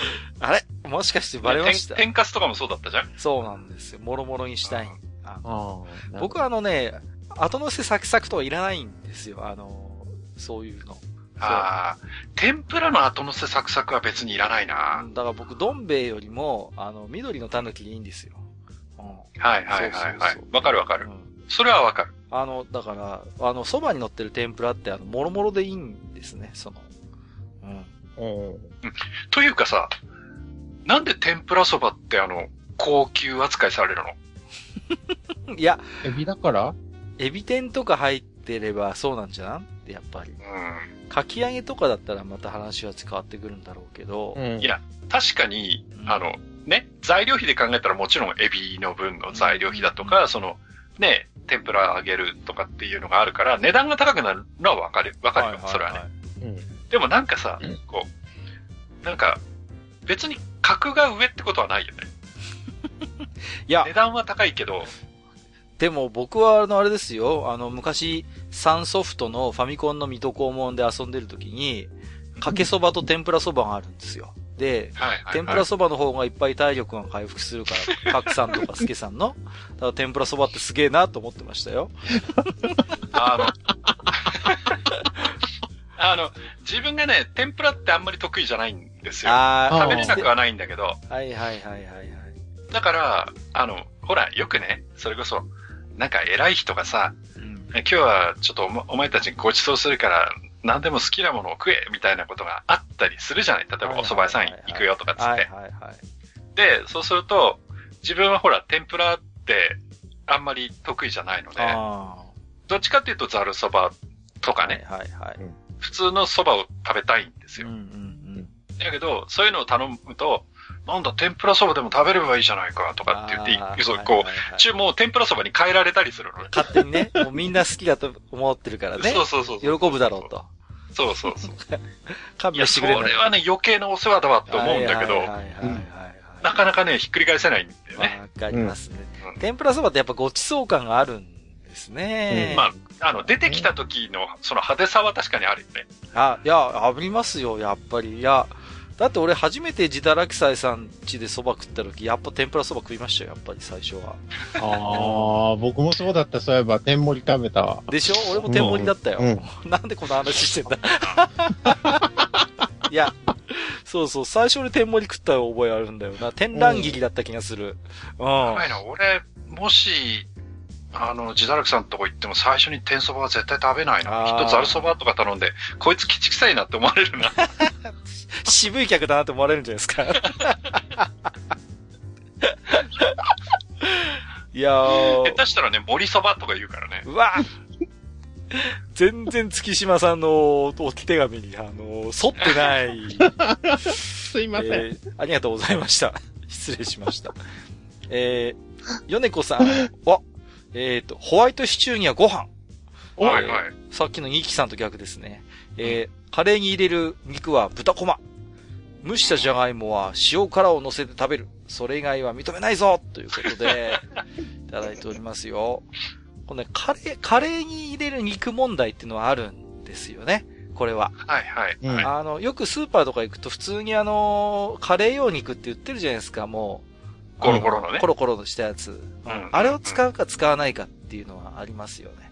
こう。うん、で、僕はあの、あんまり買わないんですよね、カレー用肉って。こう。うん。あの、ブロックで買うんですよ。で、自分で、自分で切切って、あの、やりたいっていう感じあ、もっと大きくするってこと、うん、そうそうそう。いや、あの、もっとね、あの、なんとも言えないんですけど、あの、中途半端なサイズが嫌なんですよ。あの、スーパーに決められるのが面白くない。なるほど。お前どうせこれぐらいだろ、カレーの肉はっていうのが嫌なんで、ブロックで買って自分で切りたいっていうのがありますね。うん、まあ、もちろんパックで買う時もあるんですけど、ブロックでいいのがあった時はブロックを買いますね。うん、うちは鶏肉だなあ、鶏ね。チキンカレーなんだ。はい、はい、あの、しかも鶏肉でも、あの、焼肉用の鶏肉ああ。あの、せせりとかいっぱい入って、こう、一つのパックにいろんな鶏肉楽しめますよみたいなパックが売ってると、それが半額になってたりするともう確実にその日はカレーです。ああ。えー、あ、じゃあ食べたら、その時、うん、その時で食感が違うんだ。そう、それぞれ違うし、で、味もよく出るし。なるほどね。うん、普通のもも肉、胸肉とちょっと違ってね。うんうん、なるほど、ね。そういうのを使うんですね。あのー、あれですよね。油もよく出るでしょ鶏だとでも。うん。うん。でもあの油が美味しいのよね。また。うん、とっても美味しい。で、まあ、そ、それだけじゃなくてメインで他の肉入れてもいいし、だから出汁として、その鶏肉は入れておきたいなっていうのがありますね。もう、もはやもうカレーの味としてその鶏の旨味っていうか油が欲しいっていう感じか。うんそうですね。ネズミカレーとしては。ネズミカレー。ネズミカレー。ネズミカレーとちょっと語弊があるというか、だいぶ そう、ここだけ聞いた人はギョッとするかもしれませんけど。すいません。いやいやいや。うん。あ、でも、椎茸はなんで入れるんですか？えちょっといきなり、いきなり確信にね、なんで入れちゃうの？椎茸。え？だって美味しいじゃないですか、椎茸入ると。え、じゃあそれ椎茸を入れることによって、椎茸から出てくる味が好きなのか、それとも食感が好きなのか、ね、具としての椎茸が好きなのか。僕はもともと、お蕎麦屋さんのカレーが好きなんですよ。その、あの、わ、うんうん、かりますかね？あの、お蕎麦屋さんの出汁で伸ばしたようなカレーがあるじゃないですか。うん、ちょっと時間経つと膜張るようなやつですよ。あの、黄色いカレーですよ。うん。で、あれの、こう、和の出汁の効いたカレーっていうのがもともとすごい好きで、それがすり込まれてるんですね。うん。で、その蕎麦屋さんが椎茸はスタンダードじゃないって言ってるんだけどな。ちょっと待ってください。確かにそうだよね。いや、ちょっと待ってくださいよ。いや、で、詰まるところ、いや、で、一時期そのカレーもね、出汁で伸ばしたりしてたんですけど、さすがにクレームが来まして、ね、あの、うん、カレーそば食ってんじゃねえんだぞっていうことで、うん、ちゃんとカレーらしく作れって、あの、まあ、各方面から、あ主に私の、あの、妻方面からですね、で、カカオクレーム入ってんじゃねえか。で、せめてちょっとじゃあ、和テイストをどっか残したいっていう時に、椎茸いいよねっていうことになったわけですよ。椎茸が最後の取り手だったっていう、ね、そうそうそう。そう。美味しいっていうね。あの でも奥さん美味しいって言ってんの椎茸。うんとね、まずいとは言ってないよ。まずいと言ってない。マイナスじゃないってこと仕方なく付き合ってくれてるんだよ。じゃちょっと待ってくださいよ。そんなことないって。いや、もう一つ事情があって、あの、学生の頃あんまお金がない時に肉代わりに入れてたっていうのもあるの。これは。実は。ああ、なるほどね。ああ、なるほどね。ほら、ちょっと、昔の椎茸でちょっと肉っぽくなるんですよ。カレーに入れると。うん。うん。だからそういう事情もあります。はい。はい。いいですかわかります。はい。別にディスってるつもりはないからね。全然。いやいやいや、分かってますけど。え、だよね。じゃがいもに塩辛っていうのも結構聞く、うん。これはたまにさ、テレビ CM とかでも見ますよね。あの、うん、やってるの。あでも、やらないななんかほら、北海道っていかにもなんかやっそうな雰囲気あるけどね、なんかね。うん、あのー、うん。まあ、じ、実家っていうか、あのー、お袋が元気だった頃は、うん、まあ、あの、まだ結婚前にね。はいはい。あの、休みの日の昼ご飯とかって、うん、結構その、ただじゃがいもをふかしただけとか、あはいはい、かぼちゃ、かぼちゃをふかしただけとか出てきて、で、まあ、あと、まあ、マーガリンかバターが出てきて、食え、みたいな。はいはい、え、これかよみたいな。はいはいはい、でも食べたら、あ、美味しいね、なんつって食べたり、うん、もうそういうのはもちろんありましたよ。なるほどね。ありましたけど、うちはね、塩辛は乗せなかった。やっぱバター、マーガリン系だったね。はいはいはいはい。なるほどね。うちは明太子乗せてましたね。ああ、明太子も効くね。明太子、うん、塩辛と似てるけども。うん。うんうん。わかるわかる。僕は逆に塩辛にフィーチャーするならやっぱ塩辛はご飯の上っていうイメージがあるんですけど、僕はあの、塩辛をですね、ご飯の中に埋めるんですよ。またわけわかんないこと。埋没させ、いやいやいやいや、埋没させておくんですよ。ね？うん。そうすると、ご飯の熱で、塩辛がね、溶け、溶けてくるんですね。トロトロになってくるんですよ。こう、いわゆるイカのクニュキュッとした感じがだんだん柔らかくなってきて、だんだん塩辛がトロトロになってくるんですね。で、ご飯を食べ、で、一回その埋めた塩辛をね、記憶から消すんですね。忘れるんですよ。で、普通に食べてて、あこんなとこに塩辛がっていう、あの、それがしたいんですよ。バカじゃないのちょっとまあ、ちょっと待ってくれよ。バカじゃないやつです。どういうことなんだよ、それは。そのさ、一回記憶から消すって何それ？いやいや、あのね、発見の喜びを味わいたい。だから、わかる？塩辛をね、埋めてね、温めてってのは、それはいいですよ、別に。いやいやいや、あの、一回記憶から消して、そのサプライズがあってさ、茶番だろ、それは。じゃあ違う。いや、あのね、違うんですよ。あの、引っ張りだこ飯っていう知ってます？有名な駅弁があるんですけど、タコが乗ってる、はい、あれってご飯の中にタコボールが入ってるんですよ。で、あれは、だからご飯、あ、もう具がないなと思って食べてたら、中から、あ、タコボールだっていう喜びがあるんですね、あの、駅弁は。で、同じことを僕やりたいんです、塩辛で、その。ね、だからご飯の中にちょっとお宝を仕込んでおいて、ご飯で一回埋めて、しばらくこう置いておいてね。で、その間に他のことを考えるようにして、こう、食べてるうちに、あ、なんかご飯が旨味が塩辛が、あ、あ、こんなところに塩辛がっていう、あの、喜びを味わいたいんですよ。ちょっと。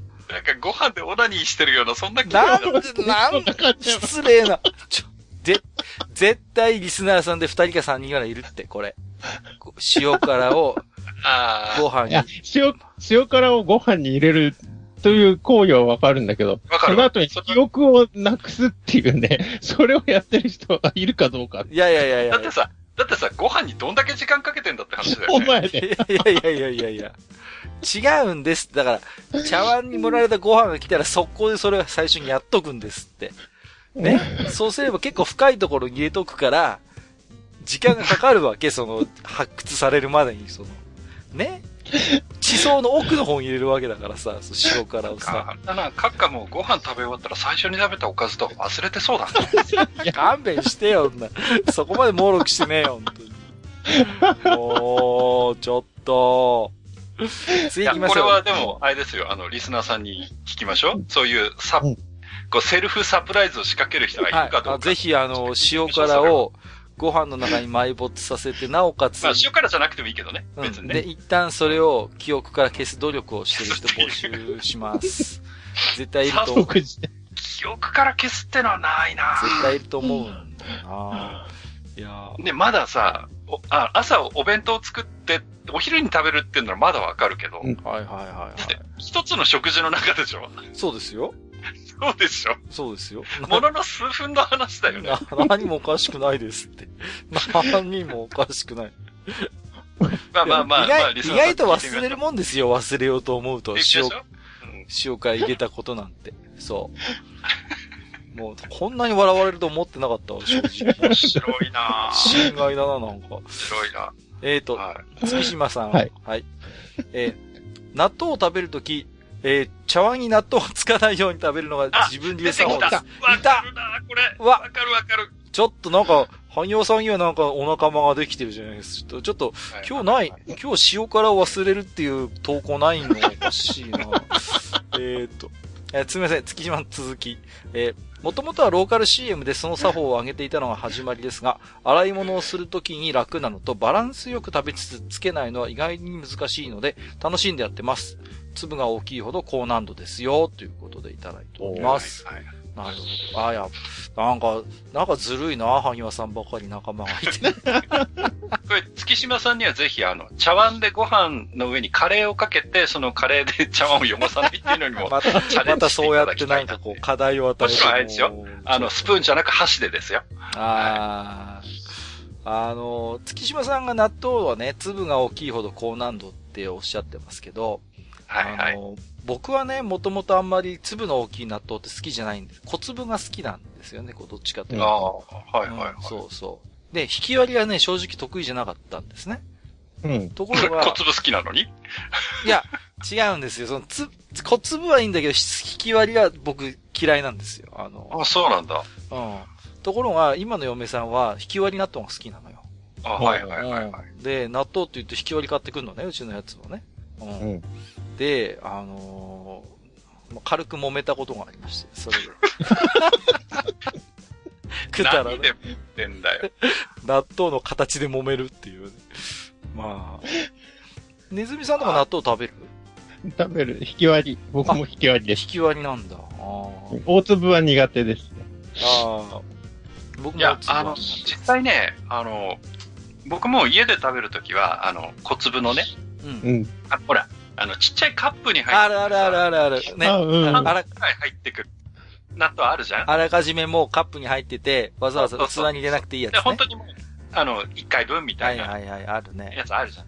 うん、あれって大体粒小さいじゃない？そうですね、小粒ですよね。うん、で、あれに結構親しんでたので、うん、小粒の納豆食べること確かに多かったんですけど、はいはいはい、あの、ツイッターきっかけで、あの、北海道の室蘭に内藤食品さんっていう小さな納豆屋さんがあって、あ、この、この前もなんか言ってましたね、そういえば。で、そこの納豆が美味しいっていう話を聞いて、じゃあ食べてみようと思って、うん、あの、うちの町にも売ってるところがあったので、買って食べてみたんですよ。はいはいはい。で、それがすごい大粒の、その大豆を使った納豆で、豆の味がすごいするのね。ああ、すごいですね。だから、それはそれでね、美味しかったですよ。なるほどね。うん、そうか。あの、僕は思い出した。なんで喧嘩したかっていうと、完全なこれ僕の、うん、僕が悪いんですけど、引き割り納豆ってどうせ、あの、粒にできないような質の悪い豆を、あの、く、細かく砕いて作ってるんだよって。そういうことを。なんて失礼なこと言って余計なことをそうなんだよ、つってさ。もう、あの、普通に生食できないリンゴをジャムにするのと似たようなもんなんじゃんみたいなこと言って、すごいムカ ムカッとされたのを思い出しました。だって、それ、お前はろくなもの食ってねえって言ってることだからね、それね。完全な言いがかりなんですよ。もうそんな根拠何もないんですけど。はい。もう、全国の納豆屋さんに謝れ。今あれですね。引き割り納豆派のリスナース何人かちょっともう、あの、視聴停止ボタンを押してるかもしれませんはい。そんなことないですね。失礼しました。ねお寿司の納豆だって大体引き割りじゃない。うん、ああ、ね、あのね、ところがですよ。ところが、うちの方のお寿司屋さんは、丸が多いです。あ、本当？結構、それもなんか美味しそうね。特徴なんですよ。あのね、あの、うちの地元で、まあそこそこ有名なチェーンの寿司屋さんがあって、そこは名物納豆巻きなんですね。あの、はいはい、はい、そこの納豆巻き。普通にあの、海苔巻きの。そう、普通の細巻きですよ。あの、細巻きの中に、あの、粒で入ってるんですよ。へえ。うん。だ結構こっちの人は、納豆巻きっていうと、粒のイメージ持ってるかも。うん。うん。で、珍しいらしいんですね、やっぱりね。そしたらあれかね、納豆汁なんかも、引き割りが大体だと思ってるけど、そんなことないのかな？ああんまだから引き割り文化が、ちょっと弱いのかもしれない。もしかしたら。納豆汁引き割り？うん。じゃないな、僕は。どっちかっていうと小粒が多いかも。はいはい。あ、結構。あ、本当？うん。わかります。うちも粒が多いかな多分。うん。引き割りも使わないことはないけどっていう感じですね。うん。うん。うんうちは結構納豆汁は引き割りでやっちゃう。あ、そうなんだ。大したもの食べてないんですよ。ね、あの、質の悪い豆使ってるから、あの、引き割りは。ね？そうそうまずで出せないような。で？そうそう。だからもう味噌汁でごまかして食べてるから。そうそう、もう。そう、そろそろ怒られそうだな。やめとこう。えー、はい。やすさん。えー、っと、ホットコーヒーや紅茶に砂糖を入れるとき、スプーンの上でワンクッションさせながら溶かします。えー、お味噌汁のお味噌をお玉の上で溶かす感じにちょっと似ています。ああ。一気にざっと投入すると甘いのが底の方に溜まってしまうイメージがあるのです。かき回せば済む話なんですけど、ということで。うん。これもなんかまあ、わかるかな。うん。あの、やすさんだと、ちょっと年代的にどうかわかんないんですけど、うん、あの、昔流行ったのが、あの、角砂糖にブランデーを浸して、はいはい。やったやった。一回火をつけるの、ね。火をつけるんでしょ？うんうんうん。そう。で、その火のついた角砂糖をコーヒーに沈めるみたいな。そうそうそうそれにど、何の意味があるんだっていうね。そう。そうあれなんだ、何の儀式だったんだろうね、あれね。そう。でもね、流行ったのよ、あ、流行る。だから、昔の喫茶店だから、大体ね、喫茶店にマッチがあったんですよ、あの頃って。大体、うん、そう。あったあった。そう。だから、その場でできちゃうわけ。そう。で、ブランデーさえあればね。ブランデーさえあれば。で、うん、まあ、喫茶店って大体洋酒も置いてたりするから、ちょっと垂らしてみて、やって、みたいなことが、なんかあったんですよ、確かに。うん。でもこれ、書き回せば済む話なんですけどってことは書き回さないのかな、やすさんは。どうなんだでもスプーンがあるから書きますんだよね、結局。うん。いや、だから、こう、じっくり溶かすんじゃない？あー、そういうあんまりこう、ガツンガツンぐるぐるじゃなく、はいはいはいはいはい。そーっと入れてくんじゃない？あ、なるほどね。うん、あの、よくこう、お砂糖を控えめにしたいときに、ほら、スティックシュガーついてたりするじゃないですか。途中でぐっとこう強く持って、こう途中まで入れようみたいな。あ、半分とか、ね、半分とかってやる、やるじゃないですか。僕はあれが致命的に下手くそで、あの、いつもあの、もうちょっとだけ入れようと思ってパッと緩めると全部ザーッと入って、あーってっていうのはよくやりますよ、僕は。うん、あの、僕もそれわかります。うん、やってみたら、あの、あもう1割ぐらいしか残ってなかった、ね、そうそうそう。わかるけど、でもさ、スティックシュガー半分残ってもさ、うん、別に持って帰るわけじゃないでしょ？まあそこに置いていくんですけど、ね。そうでしょ、うん、誰も使わないよね。使わない、使わない、もちろん。だからね、なんかね、残すのももったいなくて、だいたい1本入れちゃうな。ああ。ザーって入れちゃう。それも、わかるかな。あの、なん、なんていうの？その、残さないっていうイメージで。うん、はいはい。うん、僕はまあ品が良くない子供だったんで、あの、ストローのね、袋あるじゃないですか、紙のやつ。あれがさ、はいはい、あれをクシュクシュクシュってやって、上から水垂らして、ぐにょーってなるのを。ぐにょーって伸びるやつね。そう。見て見て、見て見てって言って、子供かっていうね。あの、クシュクシュじゃなくさ、あの、折りたたんでもやらなかった？ああ、やったやった。折りたたん。一回こう、きちんと、そうそうあの、ストローの袋伸ばして、そうそうで、端から折ってって、折ってってね。折って、うん。で、そこに水垂らしてビヤーンみたいな。やるやるやる。あれですよ、携帯電話がなかった頃の喫茶店の話ですよ。そういうことをして暇を潰してたんですね。あとさ、あの、うん、思い出したんだけど、あの、ストローの袋あるじゃないですか。はいはいはい。で、あれを、こう、縦に持つんですよ。うんうん。で、あの、持ってるところをちょっとこう、切れ目入れておいて、あで、あの、こう、引っ張るふりしてこっちに倒すとか、はいはいはいはいはい、はい、あの、向こうにやるとかってや、そういうアホな遊びはして人騙してましたね。クイックイってやるんでしょ？わかるわかる。そうそうそうそうそう。わ、うん、かるわかる。超能力ですとか言ってそうそうそうそう、見てください。ハンドパワーですみたいなさ。はぁとか言ってね、こう。そうそうそうそう。暇だったんだね、当時。でもね、あれね、意外とネタバレしないで、結構不思議がられるよ。あれはね、そうそうそうそう。で、うん、僕もこ、な、なんかね、この前、なんか似たようなことを披露してさ、若い人まず知らないからね。うん。うん、そうそう。意外と驚かれたなんかして、おっのかって言ってさ、今通用すんななんていうのはありますけどもね。うん。意外とそういうのあるんだよね。あります、あります、ありますね。はい。えー、ストローの袋をねじって、灰皿に水を溜めたやつに入れると、キョロキョロキョロって回るの知ってる？何やってんすか？それはよくやってたけど。みんな遊んでますね。もう、あのー、ちょっと洒落た、こう、喫茶店行くとさ、それこそ角砂糖じゃないけど、うん、ブロックみたいになんか、爆弾岩みたいになってる砂糖がこう入ってるとこってあるでしょ、うん。あるね。あれってさ、なぜか白と茶色が混ざってるよね。あるね。うん。うんうんうん。で、あれ、なんか違うのかね、あれはね。こう。ああ。どうなんだろう。すごい当時から僕は、あえてこう、あの、茶色だけ選んで、こう、入れてたりした、うん。わ、かる。なんか茶色い方がいい感じがする。プレミアム感があったよね、なんかね。うん。あの、何だったんでしょうね、あれ。いや、ま、確かにね、食材屋さん行くとブラウンシュガー、ブラウンシュガーで売ってるけどね。うん、うん、あるんですけど、あの、ほら、喫茶店行くと、あの、なんかトリュフみたいなゴロゴロした砂糖が白と茶色が混在してるのが多かったかなっていうね。茶色い方はあれなのかね？少し黒砂糖系なのかね？どうなんでしょうね。ああ、かもしれない。うん。黒糖系？黒糖系だったのかな？なんかあんまり味の差に気気づくことはなかったけれど、当時から。黒糖だったら、ああ、でもあれか。そんなにわかんないか。三本糖あたりだとわかんないかもしれないね。そうですね。うん、あうちのきび砂糖はそういう色してますね。ブラウンシュガーの感じ。なんだ、きび砂糖なのかな、うん、でもそれだと風味感じるんじゃない？うん、感じる。うんですよね。あ、だからそれなのかも。意外と、実はそっちの方が香りが変わってたりとか。ああ、うん、そうか。うん。なるほどね。うんうんうん。コーヒーだと分かりづらいかもしれないけどね。そうですね。もともとね、味が強いからね。はい、うんと、安さんもう一つ。えー、三角のサンドイッチの、えー、隅っこを食べるとき、口に対して横ではなく縦に入れて食べます。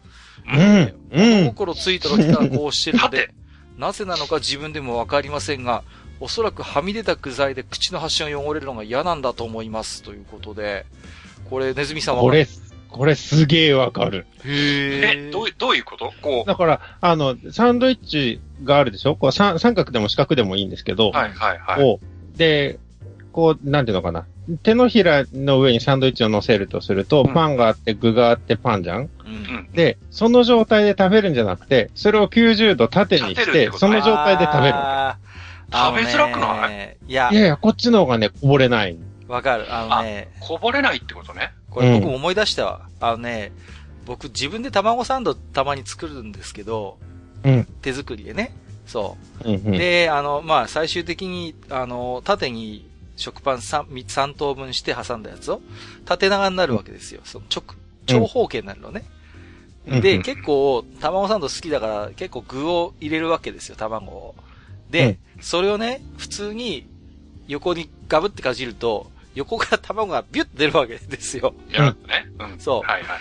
で、それがあってから僕も卵サンドは縦でか、縦で食べるようになったんですよね。うん、うん、うん。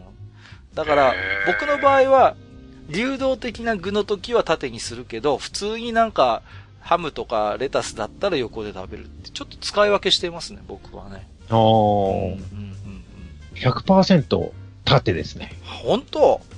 うん。全部。どんなサンドイッチでも、あの、さすがに、こう、例えばファミレスとかで出てくる BLT とかってすんごい分厚いから、はいはいはい、ああいうのも全部ばらしちゃってフォークとナイフで食べるんだけど。はい、フォークとナイフ？フォークとナイフで食べる BLT。出た変態来たよ、変態。出たよ。なんでそっちの手も何にも汚れないんで、もう最高じゃないか。変態サンドイッチ伯爵がいるぞ、ここに。どこの貴族だよ。えー、大体サンドイッチっていうのはさ、手軽に手でつまんで食べられるようになってるからサンドイッチなんですよ。ね、うん、サンドイッチ伯爵がそうやって作ったんでしょ？なんかトランプゲームかなんかしてるときに。そのさ、根本をさ、根底から覆す食べ方をしてるわけだよ、君は。だから、だって、重ねすぎでしょ。あれはもう、あの、あそこまで行ったらもう食べられないから。たまにあのさ、コンビニのサンドイッチでさ、まあ、カツサンドとかに多いんだけど、あの、うん、パン2枚かなと思ってグッと挟んだら、手で持ったら、実はパン3枚で、あの、あるある。あるある。そう、卵とパンの間に指がズボッと入るときたまにないっすかなんか、わーって。あの、あれでしょ？こう、3つ入ってるなと思ったら2つだったそうそうそうそうそう、うん、あのさ、シンプルなやつかなと思ってパッと掴んだら、なんかスッと取れるかと思ったら、その3枚の中の2枚しか掴んでなかったっていう時はたまにあるのよ。うん、わっていう。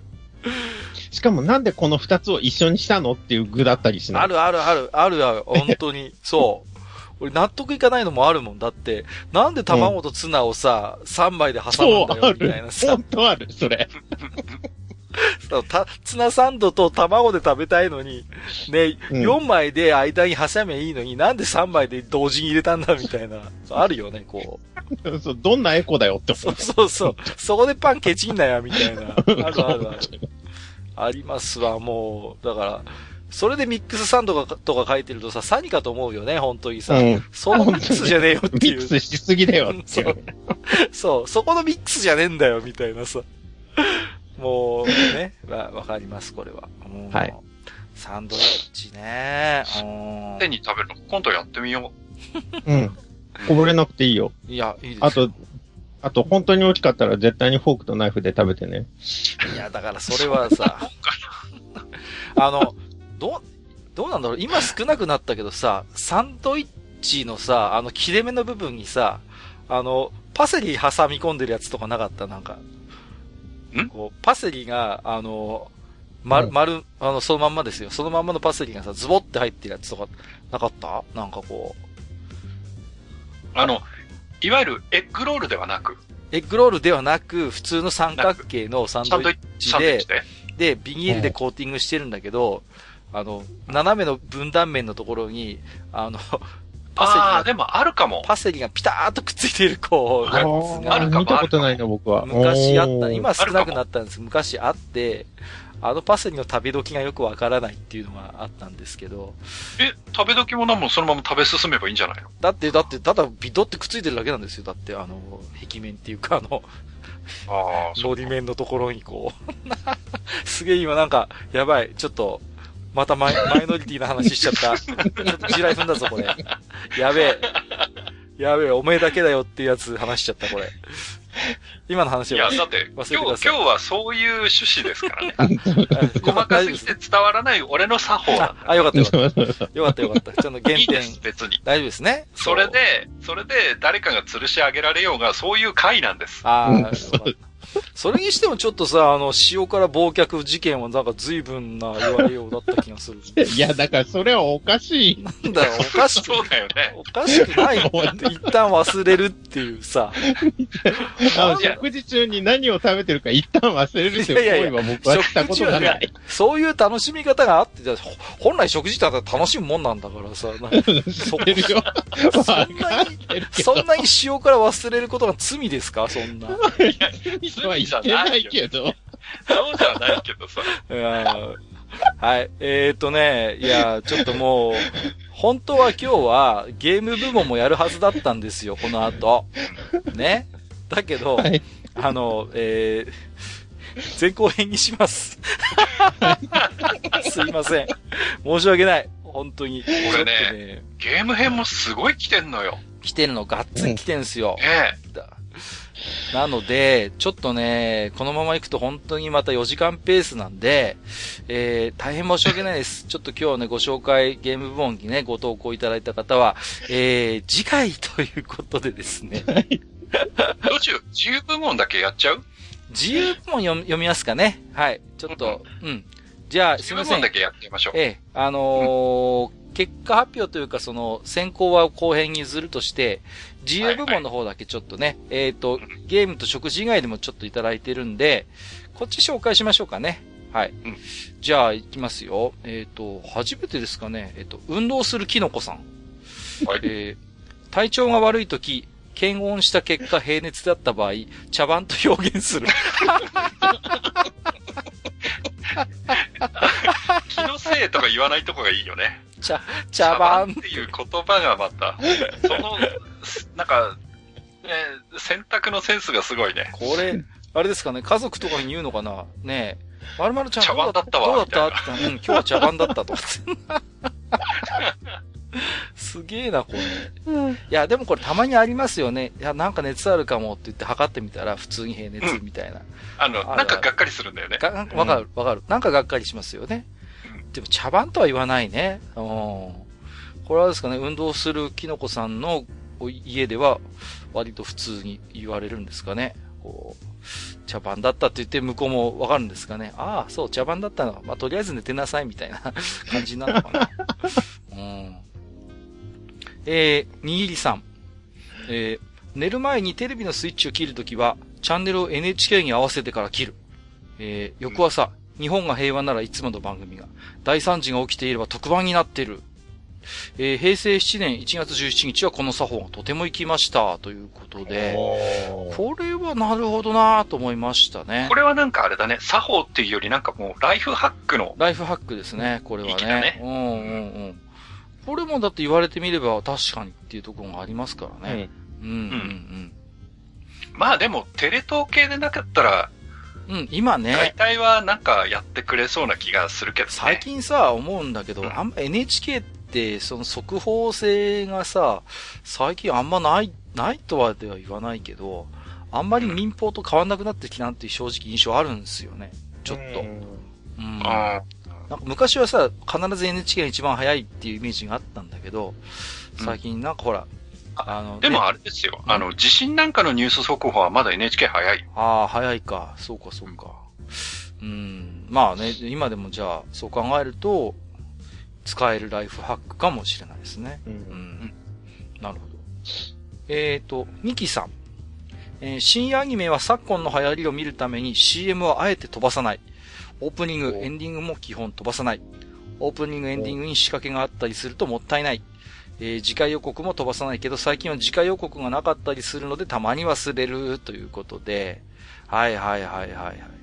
新アニメ枠の CM って独特ですよね。こう、うん、やっぱりこう、その時の流行りみたいな。定番としては、なんだろうな、あの、アニメの DVD とか、ブルーレイとか、あとは、いわゆるアニメソング系を歌っているアーティストの新譜とか、そういうのが多いかな、CM で。うん。うん。うん。だいたい CD の宣伝とか、ね、そう、CD 多い多いですよね。CD の宣伝が多いですよね。わ、うん、かるわかる。あんまりあれですよね。昼にはお目にかかれないような CM あったりするから、面白いっちゃ面白いんですよね。うん。うん、オープニングエンディングも飛ばさないっていうのもわかるな。最近この辺に仕掛けがある作品も多いですよね。すごく多いよね。本当に多いと思う。そうですね。僕も自分見るときは、基本飛ばさないけれども、うん、ゴブリンスレイはエンディングはちょっと飛ばしたいかな。いや、なんとなくおっしゃる意味はわかはい、かりますよ。なんとなくそこは。はいはいはいはい。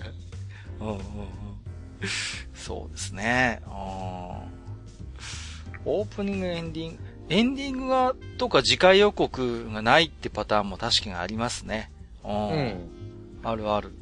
昔は必ずやってましたけどね、次回予告ってね。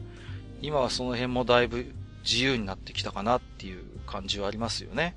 うん。フルで使ってるよね。23分はね。あ、そうそうそうそう。うん。ね。そういう感じはあるな。うん。わかる。あとあれじゃない？これの類、類っていうか同じようなやつでさ、映画見に行って、そうそうそう。スタッフロールね。うん。わかるわかる。うんあのー、で、立つ人はさ、もうスタッフロール出たら帰っちゃうんだよね。うん、映画館で。わかります、わかります。そう。わかるわ。あのー、僕はでも絶対全部見ますよね。やっぱり。最後まで席は、あの、最後ちゃんと、こう、まあ、巻くっていうか、こう、ビャーって閉まるところまで僕は見ちゃいますね。なんか、スタッフロール出たら、あの、携帯いじり出すやついるのね。ああ、あれは良くないよね。うん。やっぱりほら、余韻を楽しみたいのにさ、やったら目立つんだよね、あの明かりがね。うん、そうだね。そうそうそう、わかるわ。もう、エンディングもずっと見ててさ、最後の方でドルビーデジタルとか出てくると、あ、そろそろ終わるなとか思いません？なんかこう。マーク見ると。あ、出てきたとかっつって。あ、ドルビー出てきたらそろそろ終わんなみたいなさ、ありますよね。あと最近あのソフトバンクの CM が映画泥棒のパロディみたいなああ、やってるね。やってるでしょ。うん、うん。あれさ、やっぱ映画普段全然行かない人は何、何をやってるか分かんないらしいね、あの。ああ、そうなんだ。ああ、分かんないだろうね。うん、あれってほら。とか言われてもね。そうそうそうそう。あれってほら、劇場に行かないと絶対見れないやつじゃないですか。あの、映画泥棒のやつって。うん。だから、普段、なんていうの？DVD とか、あるいは、そう、テレビでやってる映画しか見ない人だと多分全然わかんないのかなって思ったりしましたね。あれは。うん。うん、あの、ちょっと本編とずれるんですけど、これ前も喋ったよな、確か。あの、最初の一発目でさ、ポップコーンくんがめっちゃ怒ってるけどさ、お前家帰ったら違法ダウンロードするんかいって、そうそうそう、捕まるんだよね、お前もダメじゃねえかよ、みたいなさ。もう、お前も結局ダメじゃんっていうのがありますよね、なんかね、こう。えーと、天ぷらナイトさん。えー、右半身のある部分が痒くなって書いた後、なぜか痒くない左半身の同じ場所も書いてしまうってさ、これ、これ作法というよりはなんかこう、癖なんですかね、これは。うん。でも分からんでもないかな。うん、なんかバランス取ろうとしちゃうんじゃないかな。ああ、な、ね、なんかね、うん、僕も、なんか経験あるような気もするんですよね、言われてみれば、これは。うん、あるかな。なんかこう、あれですよね、こう、事故とかで後天的にこうさ、死死を失っちゃったりする人だと、もう、なんかあるらしいですよね、なんかこう、もうあるはずのない右足の場所が痒くなるとかさ。っていう話あるらしいですね。なんかね、聞きますよね、なんかそういうのもね。うん。えーと、マリタイムさん。えー、娘のおむつ交換するときに、大の方の時は、お前、うんこ野郎になっちまったのか、必ず助けるからな、と寸劇をする。蝶の時は無言で交換。これ、これさ、何が面白いってさ、お嬢さんなのにうんこ野郎って、こう どうなんだっていうね。うん。しかも、必ず助けるからなって、何のピンチに陥ってるのかよくわからないっていうのも面白いですよね、こう。いや、まあ、お尻が汚れたピンチだからね。助けてあげる。ああ、そういうことか。寸劇をするって。うちのね、息子もまあ、2歳ちょっとですけど、僕、大の時も交換しますけど、あれですね、なんか、うちの2歳児の作法として、自分が出したものを必ず確認するっていうのがありますね。見せてって言ってくるんですよ。見せて。こっちとしてはほら、臭いから早くしまっちゃいたいじゃないですか、さっさと。うんうん、だけど、一回開いて見せてって必ず見たがるっていうの。ああ、でも、うん。うん。まあ、チェックしてんじゃない？体調。いやいや、そ、そんな。いや。今日はいいな、みたいな。大人ならわかりますけど、なんかね、うちのやつはそうですね。そうやって見た方がいい。昨日ちょっと飲みすぎたかな、みたいな。いやいやいや、2歳児ですから。いやー、ちょっと昨日。本能なんじゃないそれ？え？本能なんじゃないかな。本能、ああ、自分がそうやって出したものを見るかもね。ああ、あるかもしれませんね、でも、ね。あの、犬、うちの犬の話申し訳ないんですけど。なんだよ、ちょっと。うちの犬も必ず、あの、出したものを必ず確認してましたね。ああ。自分でして、で、匂い嗅いで、ってやって、うん、あの、必ず、あの、掃除しとけみたいな感じでこっち見るっていう。それでも本当に体調確認なのかもね。ね、ね、そうなのかもしれないね。うん、えっ、ー、と、本日最後、プラスさんですね。えっ、ー、と、またしても、えー、なんかあれだな、自由部門はなんかトイレネタが多いな。えー、うん、トイレネタ失礼します。昔からウォシュレット使用時、お尻を少し浮かせて前後にグラインドします。最近のウォシュレットにはムーブ機能がついているものもあるのですが、違う、違うのだよ、動きが、こうだ、こうグイングイン。これね、めっちゃわかる、僕。うん、いや、わかるよ。はいはい。わかるわかる。うん。これは、やりますよね。これはやる。うん。わ、かる。やる。あのー、確かにムーブ機能ついてるのあるんですけど、そう、そうじゃないんですよね。そう。うん、うん、うん。こう、かゆいところに手が届かないんだよ。ああ、そうそうそう。別にね、お尻がかゆいわけじゃないんだけど。そうなんですよね。でも、ちゃんとスポットがありますよね、なんかね。そうそうそうまあ、本当あれですよ。こんなこと言ったらあれですけど、僕はあれですけどね、緩めたり締めたりもしますからね、僕は。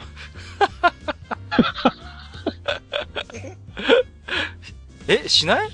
そこまでしない？しないかなあ、本当？え、やべ。また墓穴掘った。やっぱ。だって緩めたら入ってこない？いやいやいや、そこは別にいいじゃないですか。別にちょっと入ろう。いいじゃないですか。水なんですから別にそんなに何か汚いものが入ってくるわけじゃないんですから、そこは。まあね。うん。うんうん。そうそうあの、あの、例えば公共の施設で今、うん。あとかすごく多いじゃないですか。で、たまにそういう見るとか、ちょっと、あの、うん、もしもし、もしもし。大丈夫ですよ。うん。あの、公共の、トイレで、うん、公共とか、まあ、公共施設とかのトイレで、ウォシュレットがついてるところ、今すごく増えてるじゃないですか。多いですよね。で、ああいうところで、こう、張り紙とかで、あの、ここのビルはエコのために雨水を使っていますと。ああ。雨水を使ってます。マジで？はいはい。うん。ああいうところのウォシュレットで出てくるのは雨水なんかな？いや、それは水道だと思うよ。さすがに。うん。うん。と思うな。ラインさすがに引いてると思うよ。流す方だけじゃないかな。ああ、いや、もうそれがね、怖くてね、僕はできない。ちょっと、そんなこと言ったら僕みたいに閉じたり開いたりしてはもう、閉じたりえらいことになってるじゃないですか。だから入ってくるじゃんっていうのはそこに、そこに繋がるわけ。ちょっと、そういうさ、知らなかった方がいい情報は言わないでくれる？ちょっと。今後できないじゃん。もちろん違うと信じたいけども、でも、さ、こう、何こうついたものを剥がすだけだったら、まあ正直薄いでもいいのかなってこう、まあまあまあ、思うところはあるんだけど。さすがにでも直に体につける、ねね、やるものですから、そこはさすがに違うんじゃないですか。ね、そうであってほしい。はい。ね。もう、最後ちょっと僕もやっとしちゃったじゃないかよ。えー、ということで、えー、本日はですね、細かくすぎて使わない俺の作法選手権の、えー、前編ということで、えー、食事部門と自由部門ということで、えー、なんか図らずも口から入って下から出てきたような感じになっちゃいましたけど。トイレで終わるっていうね。はい。えー、ということですいません。今日ご紹介できなかった方は後編でね、ご紹介もさせていただきますし、えーと、3章、えー、萩和賞、閣下賞、ネズミ賞は、えー、後半ね、後編で発表したいと思います。はい。ということで、はい、えー、本日もたくさんの置き手紙、えー、ありがとうございました。えー、ここまでで一旦中締めとさせていただきます。えー、萩和さん、そしてネズミさん、今日もありがとうございました。りがとうございました。ありがとうございました。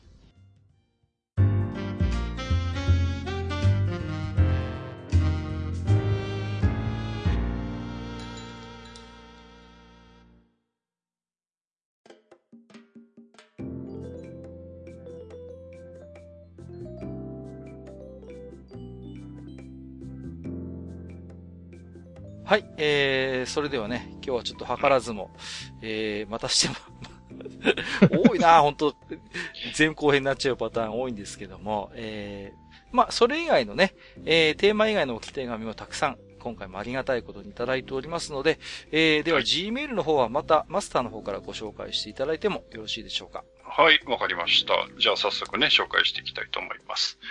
えー、1通目、えー、ミシェコさん。はい。ミシェルさんですかね。はい。ミシェコさん、いただいております。はい、ありがとうございます。バラしちゃまずか？ったんじゃない、はい、大丈夫？大丈夫か？はい。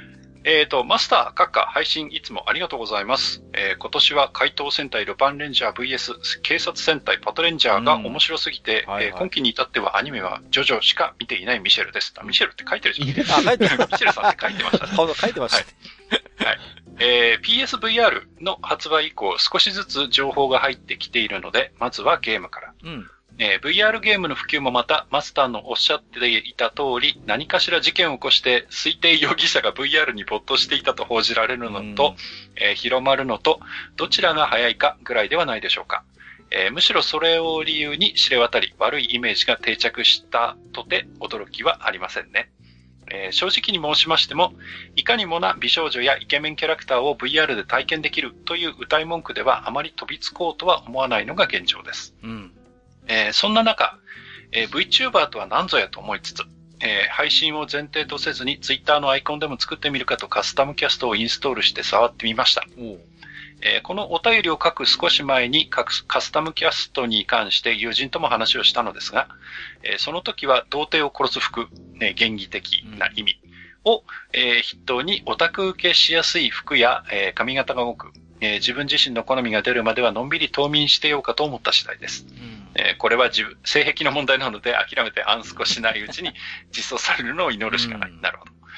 でそうした体験から考えると、ゲームとして本格的になるにはもう少し時間が必要なのかなと思っています。はい。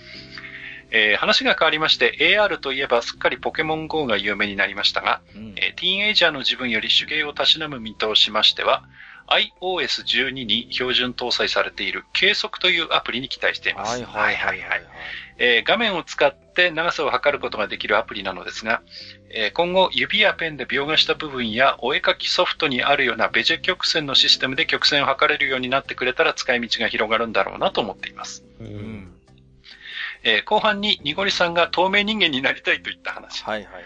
えー、私自身、私自身の性格もあってか、誰かに恋愛感情を抱きにくく、えー、登場キャラに関してもその世界の中でその世界の人物と関わり合っている姿を見るのが好きなので、えー、そこに自分が入ることはなく、傍観者でありたいという気持ちが私にも働いているのかもしれません。えー、二次元、二次元恋愛遍歴がないわけでもないですけど、えー、深夜アニメデビューとほぼ同時期に戦隊やライダーへ走った影響もあり、えー、二次元に限る場合、にごりさん同様語ってもそこまで面白くならないと思います。うんえー、他にも、いわゆるキャラクリなどができる主人公に明確な描写がないゲームにおいて散見される、うちの子を設定して、主人公に自分を多少は投影すれど、えどうあってもそれは決して自分ではなく別だと思うので、そういった意味合いでも傍観者でいたい気持ちが強いのかもしれませんね。えー、それでは次回の配信も楽しみにしております。お体ご自愛くださいね。それでは、といただきました。あとね、えー、追伸なんですけど、はい、えー、文書図はブンチョンズって書いてますね。ブンチョンズはお元気でしょうか？はいはい。あと、初投稿で5時やらかしたのでガバ、ガバスください。はい。来てますね。ありがとうございます。はい、ありがとうございます。まあ、私、文鳥飼ってるのご存知なんでね、ミシェルさん。おかげさまで、うん、えー、文鳥も元気に。結構ね、まあ、鳥っていうのは意外と長生きなもんでね。うん。もう7歳、8歳ぐらいになる思いますけどね、元気になってますけど。もうそんなに経つんだ。そうなんですよ。えっ、ー、とね、えー、今回ね、まあ本当に今までのね、何回かの、えー、テーマに沿ってということで、えー、いただいておりましたけれども、えっ、ー、と、まあカスタムキャストはね、ミシェルさん女性ですから、やっぱりどうしてもこう、男性目線のキャラクターっていうフィルターがどうしても入ってるんでね、なかなか、女性がこう、これはというキャラクターを作るのは現状ではちょっと厳しいのかなというところも、えー、ありましたけれどもね。うんうん。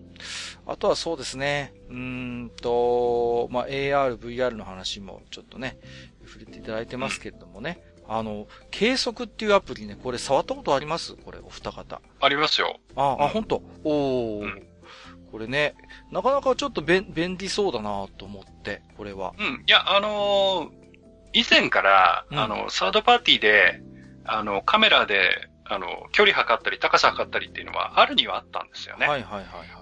うん。だけどやっぱ iOS のあれはなかなか使いやすくて。そうですよね。うん、あれは。うん、うん。面白いですね。面白いと精度もそこそこ出るんで。そうそうそうそうそう。あれはね。うん。いや、どういう仕組みなのかなと思ってね、なかなか、その辺もすごい興味が湧きましたけれどもね。うん。あとはそうですね、うんと、にごりさんのね、えー、お話も、触れていただいておりますけれどもね。うん。いやー、二次元恋愛遍歴はね、やっぱり、まあ、どうしてもね、今までも男性の方のご紹介が多かったですから、うん。まあね、中にはちょっとね、キキさんとかご紹介いただいた記憶があるんですけども、女性の意見もね、結構いろいろ聞いてみたいんですよね、やっぱりね。そう。あのー、僕、個人的にすごい、あの、聞いてみたいのは、女性から見て、果たしてタキシード仮面はありだったのかっていうのがね、すごい興味あるんですよね。え、でも、タキシード仮面はありなんじゃないの？だって作者は女性だよ。いやいや、もちろんそうなんですけど、うん、なんか、ちょっと色物臭いじゃないですか、どうしてもこう。こうなんて言っちゃ、あれですけど。ああいう。まあね。うん。あの、だから、もし、だから、タキシード仮面に憧れている人がいいた人がいたいたならば、どういうところが良かったのか、ちょっとこう、聞いてみたい気もするのよね、こう。うん。なんか、そこはすごいね、なんかちょっと思いましたね。まあ別にあの、ミシェルさんがね、タキシード仮面をうんぬんってことはどこにも書いてないんで、そこはあれなんですけどね。うんうんうんうん。そうですね。うん。あとはまあね、その透明人間になりたいっていう、まあその、傍観者でありたいっていうのは、もしかしたらね、ニゴリさんは割と少女漫画のそういう価値観とか影響を受けてるからかなっていうところも正直思ってて、女性の方がこういう視点を持ってるかなっていう気はするんですよね。正直。どちらかというと。第三者的な視点でそういう世界を傍観していたい、眺めていたいという願望は、僕はどちらかというと男性よりは女性の方に多いような気もしてるんでね。その辺もちょっと気になりましたね。うん。そうですね。うん。ネズミさんはあれですか？カスタムキャストってご存知です？いや、初めて聞きましたね。あ、本当ですか？これ。今、思わずググっちゃいました。はいはいはいはい。こんなのがあるんですよ。うん、ええー、いや、すごい時代になりましたね。そうなん本当に。ね。いやー、ね、もう。え、これは？え、キャラ作って喋ったら、うん。合わせてくれるんですか？そのままなんか、あの、VTuber として使えるそうですよ。うん、へー。じゃあ男の人が作ったら男の声で女の子になる。まあ、特にそういう、ま、ものを使わないんだったらね。そういう。まあ、たまにだからいますよ。そのめっちゃ美少女だけど、おっさん声みたいな。あ、そうなんだ。キャラクター。だ、そうなんだ。へえ。なんかそれをこう、売りっていうかネタにしてる人もいるんでしょ、そうそうそう。そうなんだ。そうなんですよ。へみんながみんな、ほら、ボイチェンかけてっていうのじゃやっぱ面白くないっていう。だから、やっぱそういう天の尺が出てくるよね。それ、それもだから個性になるんですよ。うん。まあなかなか興味深いですよね。うんうん。ポケモン GO とかってネズミさん遊んでるんですか？ごめんなさい、やってないです。やってないあの、ポケモン GO の前の、なんだっけ、イングレス。ポケモン、そう、イングレスの時は少しだけあって、あ、こういうのが出てきたんだなって思ってましたけど、はいはいはい、あの、GPS でやるのは、うん、イングレスよりも、大昔に国取りってあったじゃないですか。国取り？あれ？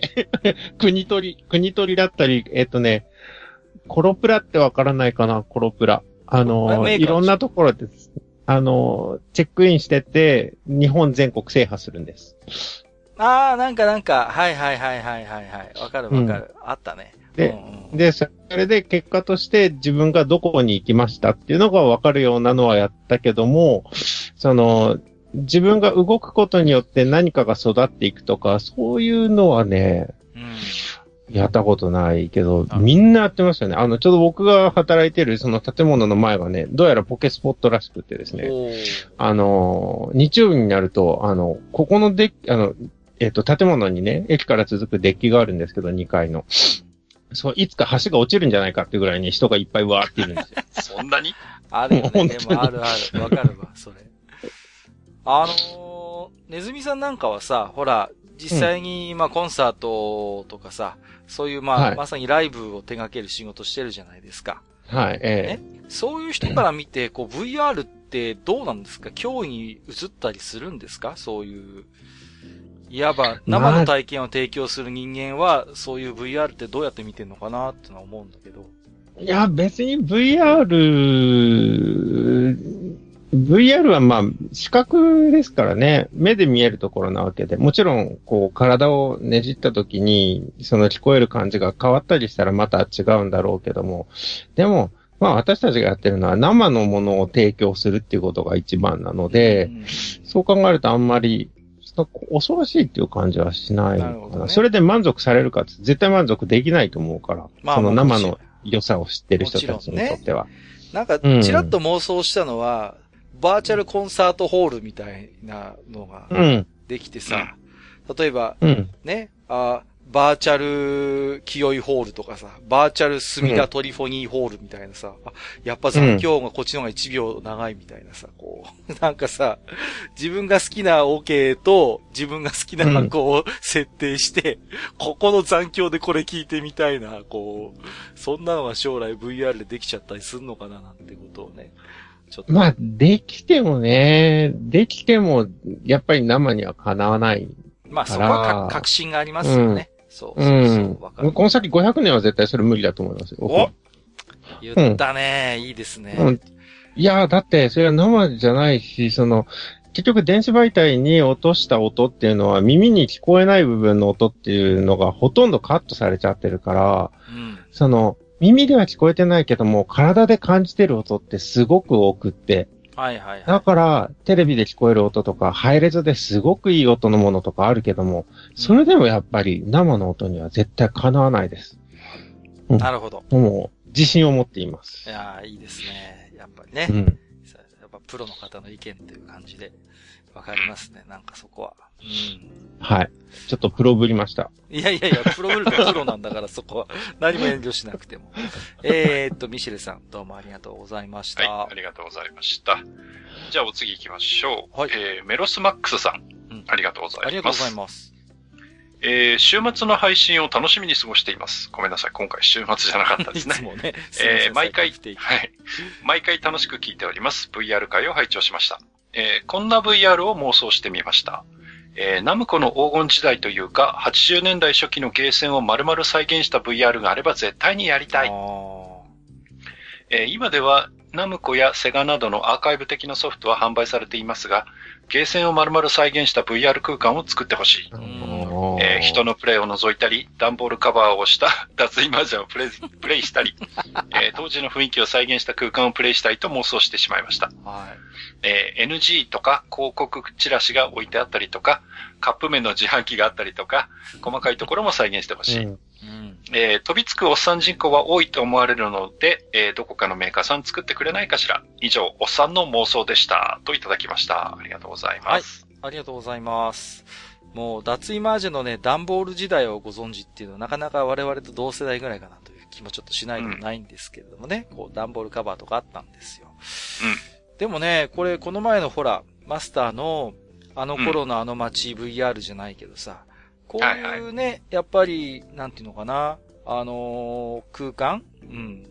やっぱ僕も興味ありますね。こういうのなんか再現してもらいたいなって思ったりしますよね。うん。うん、だから、こう、方向性がいくつかあると思うんですよ。はい。だから、こう、懐かしいとか、その、自分が生まれる前とか、どうだったんだろう、うん、みたいなものを、その、えー、行ってみるっていうのと、あとは本当にこう、ね、あの、自分じゃ絶対入れないところに入ってみるっていう VR と、うんうんうん、まあそんな方向性があったりするのかなっていう気はしますけどね。そうですね。うん。だからやっぱり、ね、その VR のが実現できる方向性って別に一つではなくてね。うん、うんで、やっぱりこう、こういう一つ、だから丸ごとアーカイブっていう感じっていうのかな。こう、今まではソフトごとにアーカイブ化して今でも遊べるっていうのはもちろん今実現してますけれども、そうじゃなくてそういうもう場としてのね、うん。うん。そういうもう丸々空間をアーカイブ化させてしまうっていうのはちょっと面白いかな、とも思いますよね。うん、そういう文化としてね。うん、うん。そうね。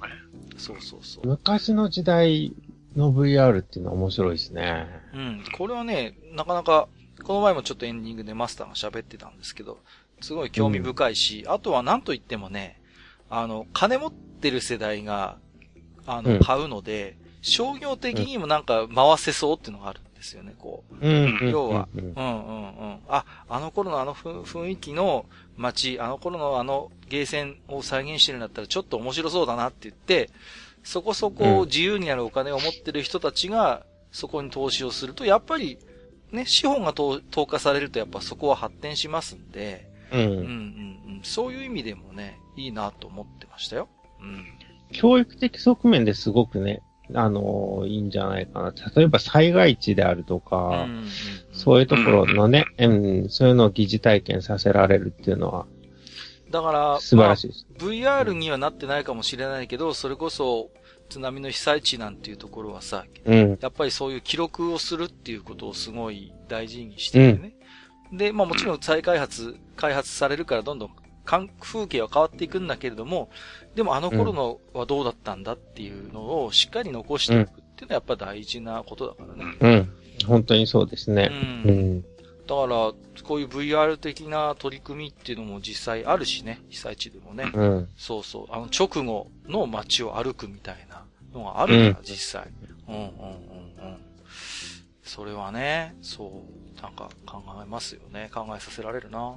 うん。うんあの、どこかからね、実際ビジネスとしてやってくる、やってみるというお話が来るのを、あの、お待ちしております。はい、お待ちしてます。コンサル料取るよ。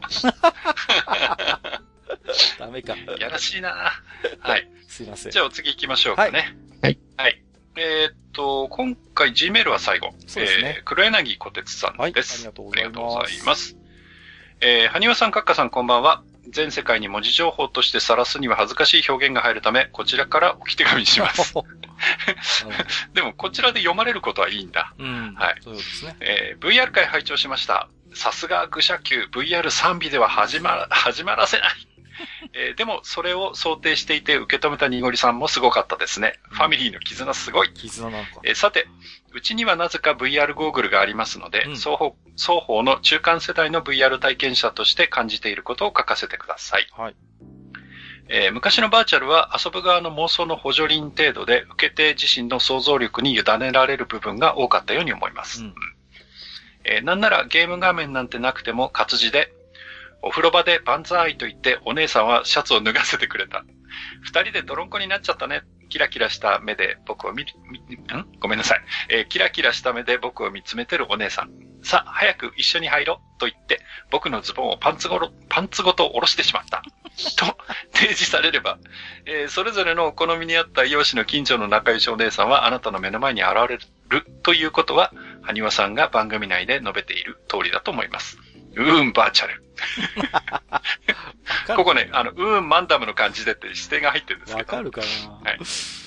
えー、代わって最近の VR は前述の創造云々を無視して格段に進歩した最先端の技術による完成品で、どうだこのリアルはと殴りつけてこようとするものがありますが、うん、妄想の余地に、えー、下手にあ、下手にか、うん、妄想の余地を下手に形にしすぎてしまい、遊ぶ側の自由度を奪っているように感じます。うん、そして、えー、その技術が最新である割には、現実とすっかり置き換えてしまうには、まだまだ厳しい仕上がりだというところが、今一つ自分には響かないところです。はいえー、そこまで力いっぱい殴ってこなくても、発展途上の技術であっても、人間の脳は割と曖昧にできていて、そこに実体があるかのように感じられるものだと思うんですけどね。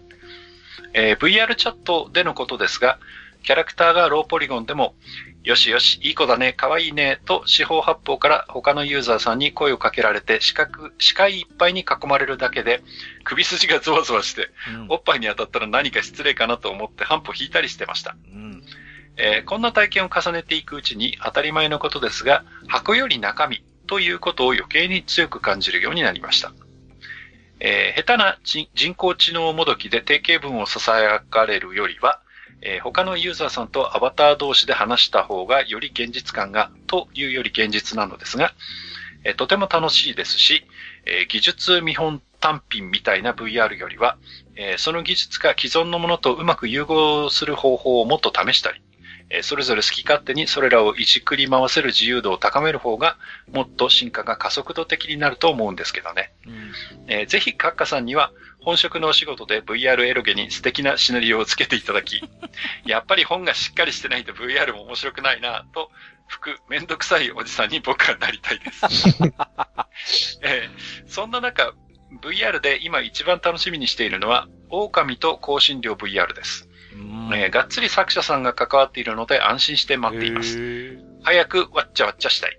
うんえー、ワッチワッチか。ワッチワッチしたい。うん、えー、あと東京でやっていたジョン・ウィック VR はやってみたかった。はい。えー、映画も好きなので映画系の VR ももっと増えてほしいです。うん、ゲームブックみたいに分岐するバックトゥーザフューチャーとかやりたいです。長くなってしまってすみません。それでは、あ、追伸です。夜が来る。当時遊びました。泉先輩のペンダントを購入する程度にはハマっていました。実家から発掘できたら写真載せます。といただいてました。ありがとうございます。ああ、冷や汗かいたわ。あ、なんと言っていいのやあ。ありがとうございます。ありがとうございます。とあれだけど。もう、最後にぶっこんできやがって。はい、えーと、黒柳さん、ありがとうございます。はい。えー、ということで、VR 界のね、感想ということでいただきましたけれども、もう途中に入ったあの寸劇は何なんでしょうか、あのお風呂場の寸劇は。もう、いやー、妄想力増し増しで大変素晴らしいですね、本当に。うん。おっしゃってることはね、本当によくわかるなという部分も結構ありましてね。うん。そうそう。だから、これもこの前話したけど、今の VR ってのは結局技術変調というか、どうだっていうところが、もう、あまりにも前面に出すぎていて、ともするとね、あくまでゲームだよ、ゲームの VR ならゲームだよっていうところが、どこか置き去りになってやしまいかっていうようなことを喋った記憶があるんですけれども、うん。やっぱりね、だから、そういう、なんていうのかな、技術の推移を集めて見せるっていうのはも、まあもちろん大事なことだし、うん、素晴らしいことだとは思うんだけれども、まあその以前にね、やっぱり人がそれを面白がるっていうものがある前提の話なんでね。うん。やっぱだからそういうゲーム性であったりとか、やっぱりその技術以外のソフトな部分、うん、がやっぱ大事だよねっていうのは本当にその通りだなと思うんですよね。うん。ネズミさんとかはいかがですか？この置き手紙こう読んでみて。素晴らしい妄想だなと思ってふけってました。妄想のとこかい。いやいやいや。まあ、でも今ね、うん、最後の方に具体例も出していただきましたけども、実際のその原作者の方とかが関わって、そういう VR の何かこうできないかっていう取り組みが始まっていたりとかして、もう確実にね、そういう、なんていうのかな、ソフト部分の提供者と、まあ、一つシステム、ハード部分の技術みたいなものが、こう融合しつつあるというのも現実としてもうすでに始まっているのでね。うん。そういう意味で言うとやっぱり楽しいと思うし、僕はやっぱり、うん、ゲームブックみたいな分岐するそういう VR 体験っていうのを、もっともっと映画とかもね、うん、うん。まあ、今現状の映画っていうのも、まあ、ある意味 VR は VR なんですよね。あまりこっちの方にはないけど、4DX とか、そういうね、こう、一つ、え、え、上映形態がもうあるじゃないですか、もう。あの、3D を超えた世界としてね。うん、うん、うん。あれもそうだと思うんだけれども、だから、なんていうのかな、やっぱりそう考えると、やっぱコンテンツが牽引していくのが、まあ当たり前なんだけども、世界であって、その技術がこう先に立ってやるものではないって思うんですよね。プレステがね、うん、こう出てきて、ポリゴンとかが使えるようになった時に、なんか、ほん、思うんですよね。すごいこう、とりあえずポリゴン使ったっていう感じの、対してコンセプトもひねってないようなゲームが量産された時期があるじゃないですか。こう、プレステのとかサターンの時期にさ。うん。うん、まあ、主にプレステだったんだけどね。サターンはほら、あんまり得意じゃなかったから。ポリゴンがね。うん。だから、ああいう風なことになんなきゃいいなってことをちょっと思ったりもするんですよね。あの頃のこう、本当にこう、カオスなというか、大したコンセプトもねえんだろうな、みたいなポリゴンゲームがいっぱいあったんでね。うん。でもまあ、とりあえずは、たくさん出てきて、そうそうそうそう。まあ、淘汰されてくっていうのでもいいのかなって気はしますけどね。そうですね。うん。だから、最初からね、その方向性が分かれば、いいんでしょうけど、まあ、必ずしもそういうものではないですから、いろいろ試行錯誤的にやっていく中で、まさかこんなところが伸びると思わなかったっていう部分が、ね、ポコッと頭一つ飛び出るってことも、まあ、よくある話ではありますんでね。うん、うん。そう思いますね。はい。まあ、最初から自由度を積まないっていうところじゃないですかね。そうですね。うん、うん。そういうところですよね。うん。わかりますね。そう。いや、当時、ドラッケンを遊んでた僕もなんかあそこに可能性感じてたもんな うん。あなたどうなったんだろう、ドラッケンは。えー、はい、ありがとうございます。えっ、ー、と、泉先輩のペンダントをこう、購入ですか。いやー、僕も持ってますよ。あの、今度あげましょうか。あの、ツイッターで。一通りグッズは、はい。あの、新一兄さんじゃないけど、はい。あの、いろいろと当時のものが残っておりますので、ね。何の話でした？いいんですか？そんなところで。はい。ねえ、あの、思い出話ですけど、ね。泉さんの声当ててる方、今でもね、一戦でアニメで名前は違いますけど、レギュラーで声を当ててますんでね。うん。よかったなと思いますよ。うん。えー、ということで、えー、黒柳小鉄さんありがとうございました。ここから先はですね、ツイッターリプライやハッシュタグ、愚者の宮殿をつけていただいているつぶやきから、えー、すいません、本日もちょっと抜粋になります。えー、いくつかね、えー、ご紹介をさせていただければと思いますけれども、あ、えー、早速、黒柳小鉄さん、こちらでもいただいてますね。えー、写真付きでいただいておりまして、えー、松鳥田んぼ、もういきなりよくわかんないことになってますけども、えー、1本目、コーンスープ、普通。2本目、ボルシチ。缶に情報が多すぎる。帰ってきたよって一度販売終わっとるんかい。えー、ミートソースのパスタソース味。3本目、バクリモンブラン。缶のミルクセーキが栗風味に、栗風味に、ゲロ甘い。なかなか松鳥は見つからないものですね、ということで。どうやら、ボルシチってなかなかですけどね、これね。缶のデザインもマトリョーシカになってますけどもね。ひらがなだし。そうそうそうそう。すごい、この見たことないけどね、こんなの。ああ。こんなのあるんですね。この、いや、3本目の、この贅沢な飲むワクリモンブランってさ、これネズミさんこういうの好きでしょ、うん、こういうの。僕は飲まないよ。僕はの 送ったやつね。人に、人に飲むショートケーキなんて送ってきやがってさ。しかも賞味期限切れたやつさ、よく言うよ、本当にさ。缶の端が錆びてるからなんかおかしいと思ったんだよな、本当にもう。すいません。どこいや、貯めてから送ろうと思ったらさ、ずいぶん時間経っててごめんなさい。どこで買ってきたんやらと思いましたよ、本当にもう。いや、しかし、黒柳さん的には、このいずれもね、まず取りには至らずということですので。はい。まあ、あんまね、この辺で見たことないですけど、ボルシチとかもあるんだね。えー、エンバーと久美さん。えー、おかしいな。英文はさっぱり読めないのに、エステバン・オコンと10秒のペナルティとフェルスタッペンを読めるぞ。あと、コリジョンで衝突判定、衝突判定、かっこ 3D 知識だから、えー、多分、オコンがフェルスタッペンと衝突して10秒ペナルティ食らったって話ですね。リスリングだけで英語まで読めるようになるということで、ね、思わぬところで、こうね、えー、F1 を言語で読めるようになってしまったという、このね、メンバーと久美さんですけれどもね。うん。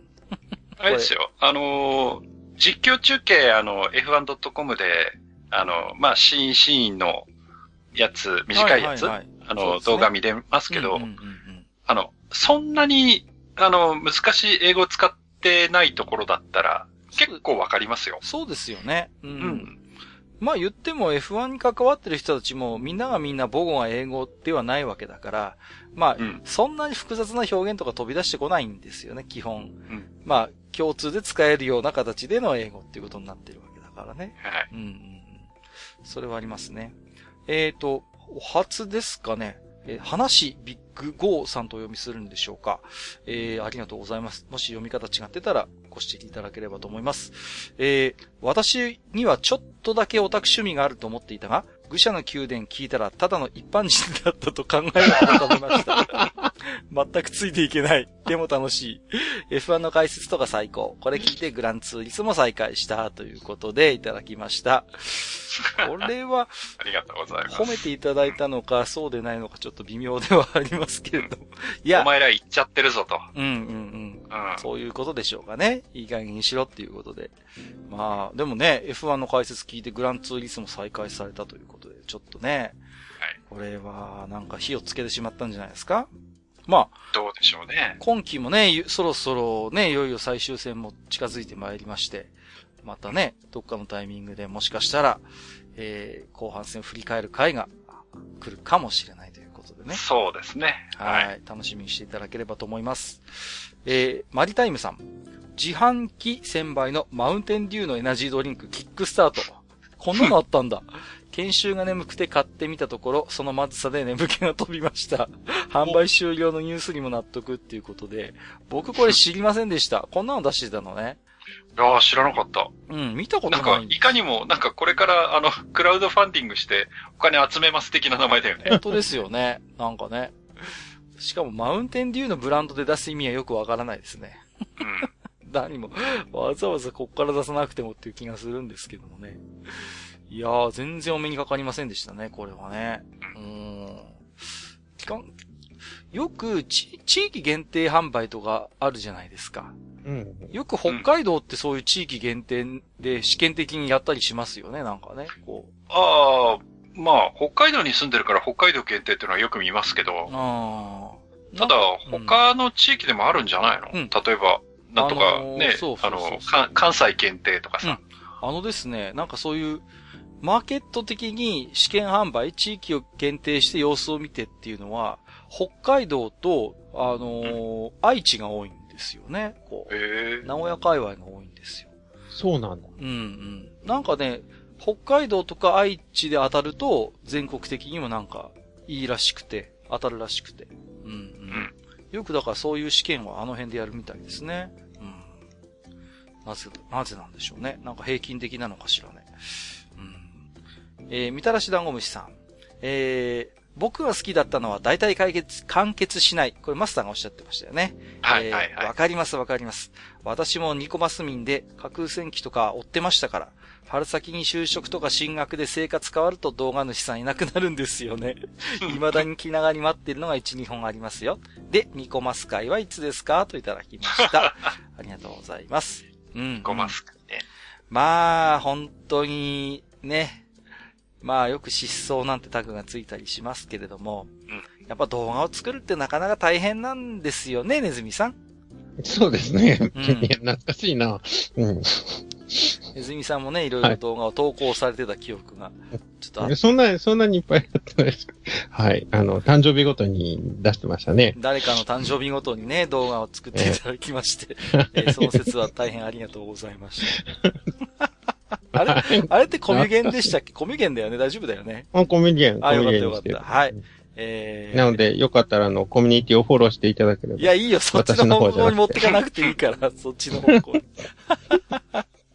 はい。ニコマス会ということで、どっかでやってみてもいいかもしれませんね。まあ、ニコマス会とまで絞るよりは、こう、架空戦記ぐらいまではちょっと広げたいかなって気はちょっとしますけどね。はいはいはい、そうですね。うん。ジャンルもいろいろありますもんね。それこそ戦国時代から、ね、うん、あの、世界大戦もの、ね、二次とか、やっぱり、いろいろありますからね。うん。うん、あの、僕はあれですね、あの、ポエニ戦争とかあの辺のやつとかも好きですけどね。うん。ローマ史とかね。えー、ワーキングフェアリーさん。でも姉が先とミリアと並んでたらミリアの方がお姉ちゃんだからね。わかる。それわかるなえー、ごめんなさい。セリフを意図的に切り張りしてニヤニヤ。でもミリアちゃんはみんなのママでもあるわけで、もちろん私のママでもあるわけで、ということで、えー、うん、マスターいかがですか？この。はい、次行きましょう。はい、えー、ということで。いいですか？じゃあ次行きましょう。はい。はい。えー、吉谷さん。えー、まずバーチャルと聞いてバーチャルボーイを連想する世代なんで、VR イコールゴーグルという認識が自然と受け入れてたなぁということで、はいはいはいはい。バーチャルといえばバーチャルボーイで名前を知ったっていう人もまあ、それなりにいらっしゃると思うんですよね。うん。うんバーチャルボーイって、まあよくネタ的に取り扱われますけど、やっぱり僕は、あれはね、うん、やっぱり出るべくして出たハードじゃないかなって気もしますけどね。うん。うん、やっぱ任天堂の一つそういうチャレンジングな姿勢を見せてくれたハードだと思うんでね。うん。あのね、テニスがあるんですよ。バーチャルテニスって名前だったかな。もう、あれをね、30分ぐらいやってると、もう目がもうえらいことになって、ゴーグル外しても1時間ぐらいはなんか、ぐにゃぐにゃぐにゃぐにゃ視界が歪んだのをよく覚えてますね。すげえなと思いましたね、ちょっとね。うん。バーチャルトリップできるんですよ。あの、赤いのがね、あまり目には良くなかったような気がするんだが。うん、えっ、ー、と、岩藤さん。これすごいですよ。えー、はい。愚者の宮殿を聞いて創作意欲が湧き、えー、ウィザードリーですね。ウィズ風小説を執筆。それが出版されるまでになったので大変に感謝しているのですが、最近はエロな、エロなやりながら、愚者級を聞くスタイルに依存してしまい、執筆時間が無限に削られていきます。一体どうすればよいのでしょう？ということで、えー、こちらの方ですね、愚者の宮殿を聞いてちょっと、まあ、まあ、インスパイアっていうと我々が言うとちょっとおこがましいんですが、ウィザードリーフの小説を実際書かれたということで、これなんか、はにわさんご覧になったんですって？これ。読みましたよ。うん、はい。うんうんうん読んでみて、なんか感想とかも上げていらっしゃいましたよね。はい。うん。いや、あのー、面白かったですね。はい。はい。はい。うん、面白い、面白い、そうですね。面白いというか楽しいというか、うんうんうん、はい。あの、あちこちやっぱり、あの、ウィザードリーのあのゲームの世界をどういうふうにその小説の世界に取り込むかっていうところで、やっぱりいろいろ工夫をされているので、あ、はい、こう来たか、みたいな感じでね。はい。そう。ちょっとしんどいところもありますけど、面白かったですね。はい。僕、ちょっとこれから読んでみようかなと思ってましたよ。はい。うん。えー、面白いですよ。それを受けてですね、アニメさんが感想をつぶやかれてましたので、えー、それを受けて再び岩藤さん。ありがとうございます。まさかこんなに早く読んでいただけるとは。自分で言うのもなんですが、確かに長いので、投資読みは大変だったと思います。しかもご丁寧な感想まで。愚者級を聞いてなんだかカルチャーとは、と盛り上がって書き始めたので、しかもそれが形になるので、ということでね。うん。ありがとうございます。まあ、そうやってね。はい、えっ、ー、と、もうなんかね、ちょっとまだ、えっ、ー、と、申請が通るかどうかわかんないんですけれども、まあ、また他のところでもね、えー、ちょっとした、えー、何か動きがあるようでございますので、こちらもね、えー、形になったらまたご報告できるかなと思いますよ。はい。えー、野党さんありがとうございました。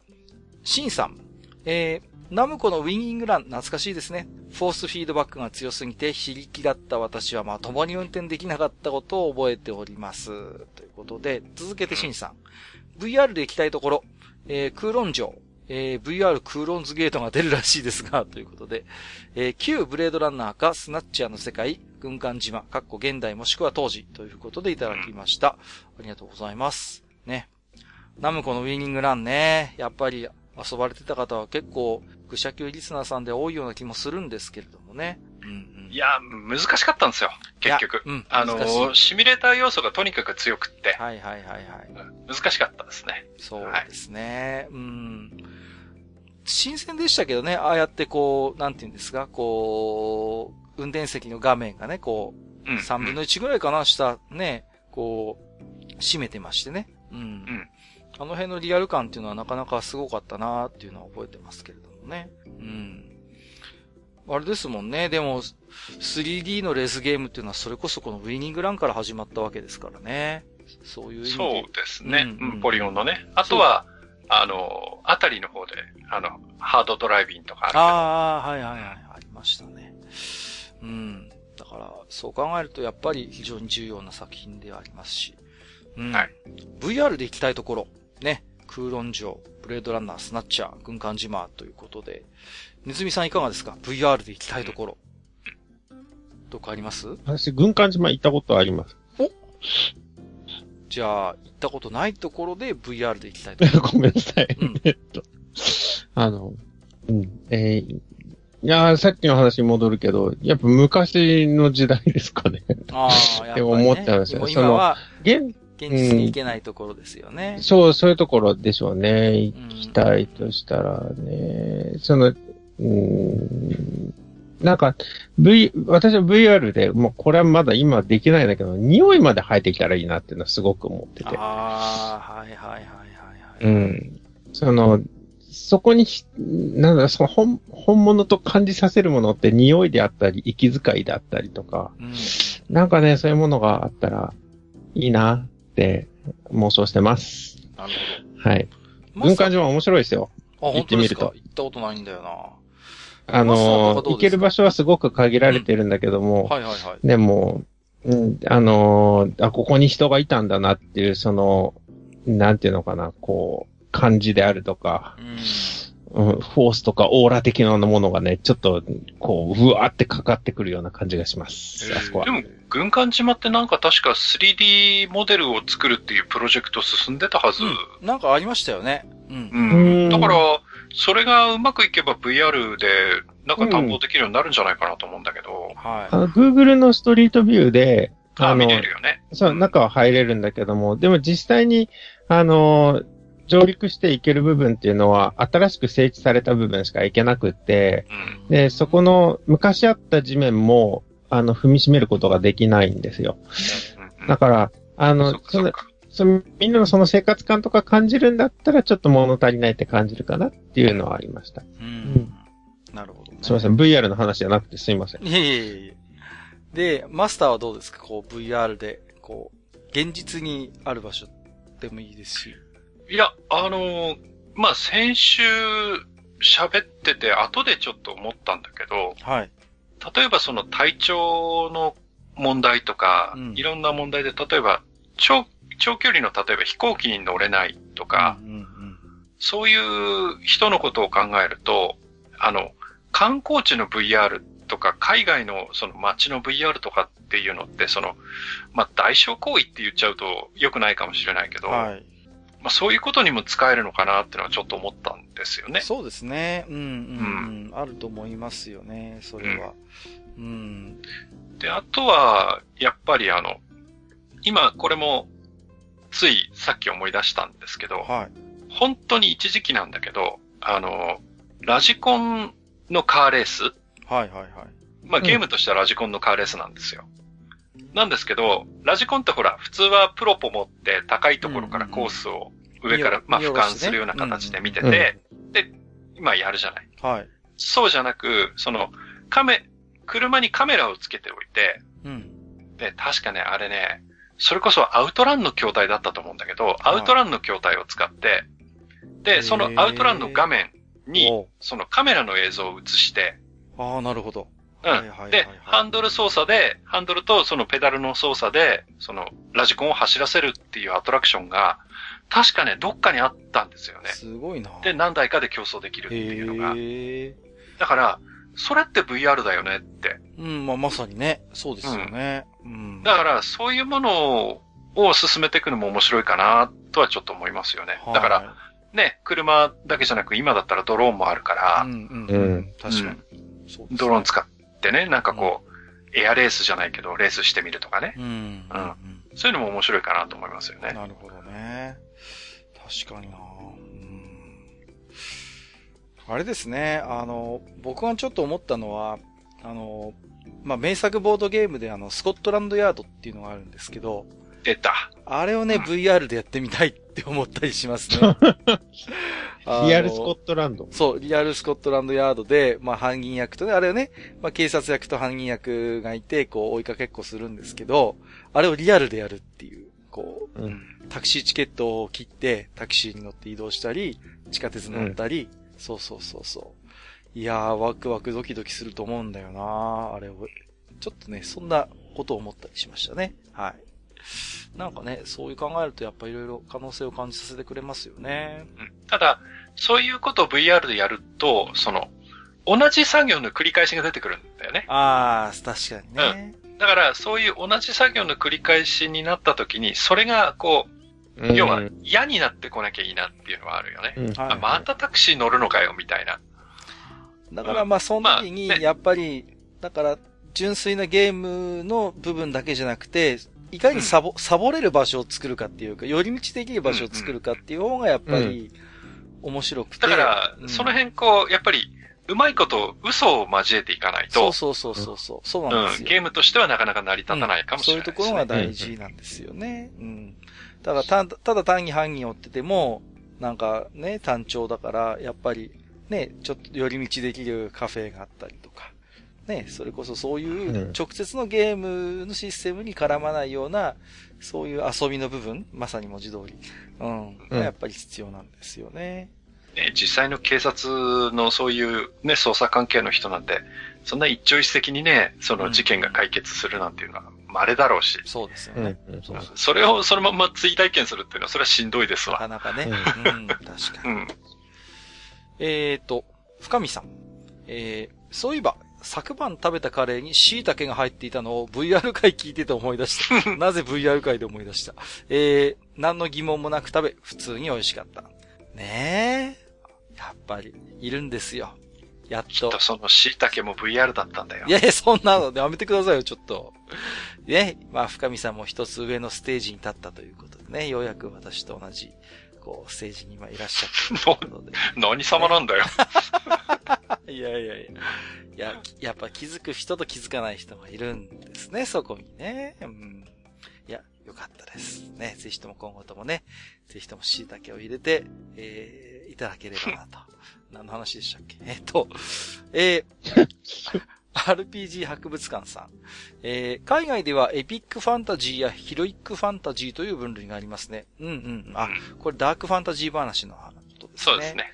ダークファンタジーというと TRPG では深淵あたりが当てはまるかなということで、わー、懐かしいな深淵。ありました、ありました。これもね、まあ、まさに、だ、あの、非常にダークファンタジーの匂いをまとった TRPG ですね。懐かしいな、うん、多分システムまだ持ってたんじゃなかったかな感覚的にヒロイックファンタジーっていうのはなんとなくわかるけれども。うんうんうん。あの、いわゆるね。エピック、うん。エピックファンタジーってどういうのを指すんだろうね。エピックファンタジーっていうのは、なんていうのかな、こう、現実とそのファンタジーの世界がこう、うまいことこう、融合っていうか、こう、リンクするようなイメージです。だから、ナルニア国物語とかそうですよね。エピックファンタジーだし、うんと、あと、ハリーポッターとかもそうですよ。言ってみれば、あなるほどね、うん、現実世界があって、ファンタジーの世界があって、それがこうミックスされてるっていうのが、まあ、いわばエピックファンタジーって、私のまあ解釈ですけどね。うん。うんだエブリデイマジックって言って、1から10までもう虚構ファンタジーの世界、例えば、指輪物語なんかはそうですよね、完全に。ああいうのはだからエピックファンタジーとはあんまり言わないかなっていうイメージですね。うん、うん、そういうところがありますね。うん。だから、そう考えるとやっぱりエピックファンタジーの方が、うんと、もしかしたらちょっと多いのかな？そう考えると作品としてはね。うん。僕はなんか胃の一番にやっぱナルニア国が出てくるな。エピックっていうのね。うん。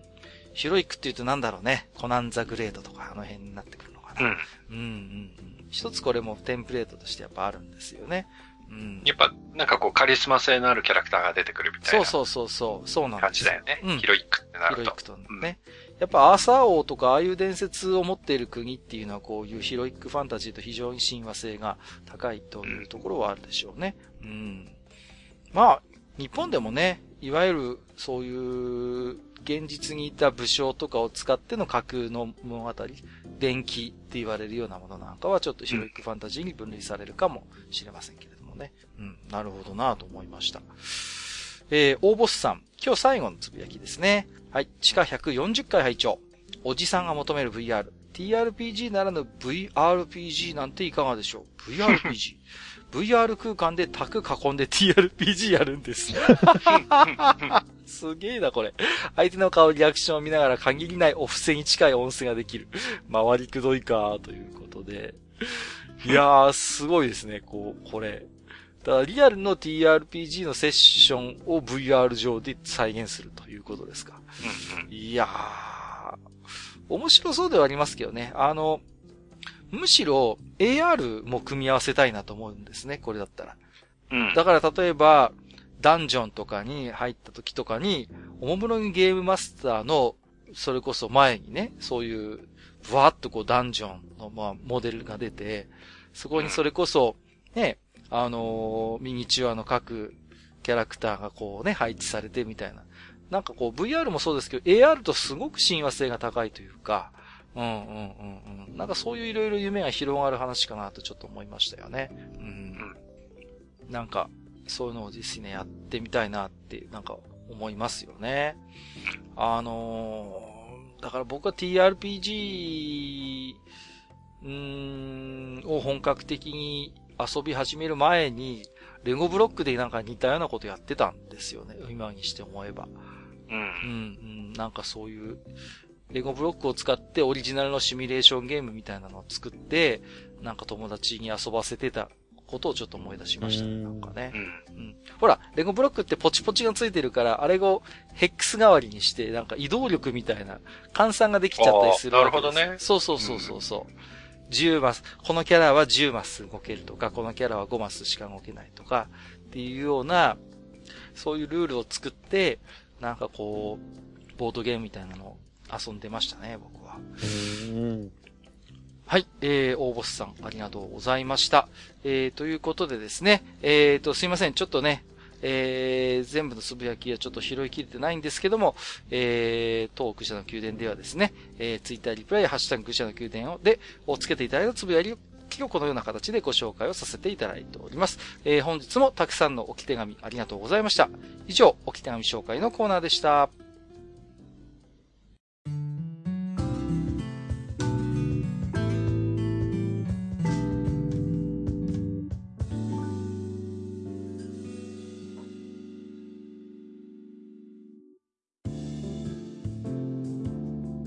はい。えー、今回はね、おかげさまで、あのー、私の、まあ、持ち出しというか、えー、持ち込みの企画に対してね、えー、たくさん、えー、置き手紙をいただきまして、なんと1回で終わらないという。はい。大体マスター絡むと、ましたけれども。大体マスター絡むと1回で終わんねえんだ、これ。もう。どういうわけかね。そう今回はでも、僕はそんなにはっちゃこいって喋ってない気がするんですいや、まあ、それでもね。まあ、あの、楽しくやってまいりました。あ今回の企画。まあ、次回に後編持ち越しということでね、今回はこの辺でお開きということにしたいと思います。はい。はい、ありがとうございます。いやー、今回楽しかったですね。ネズミさんもいかがでした？今回、なかなか。ねなんか、まあ、あの、いろんな初めて触れる文化にね、こう、ちょっと翻弄された感がありますけど。まあ、そうですか？ようだけど、あの、食事中に記憶はね、こう消そうとはしないかな。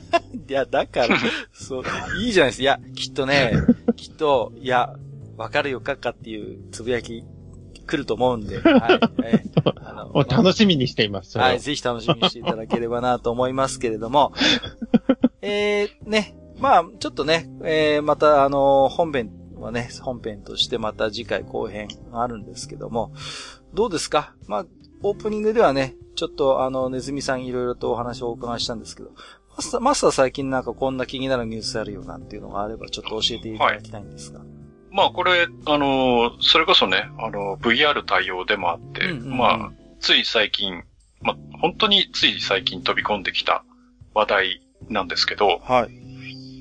まああの、ね、みんな大好き、コナミさんがね、よく言うよ、運営している、はい。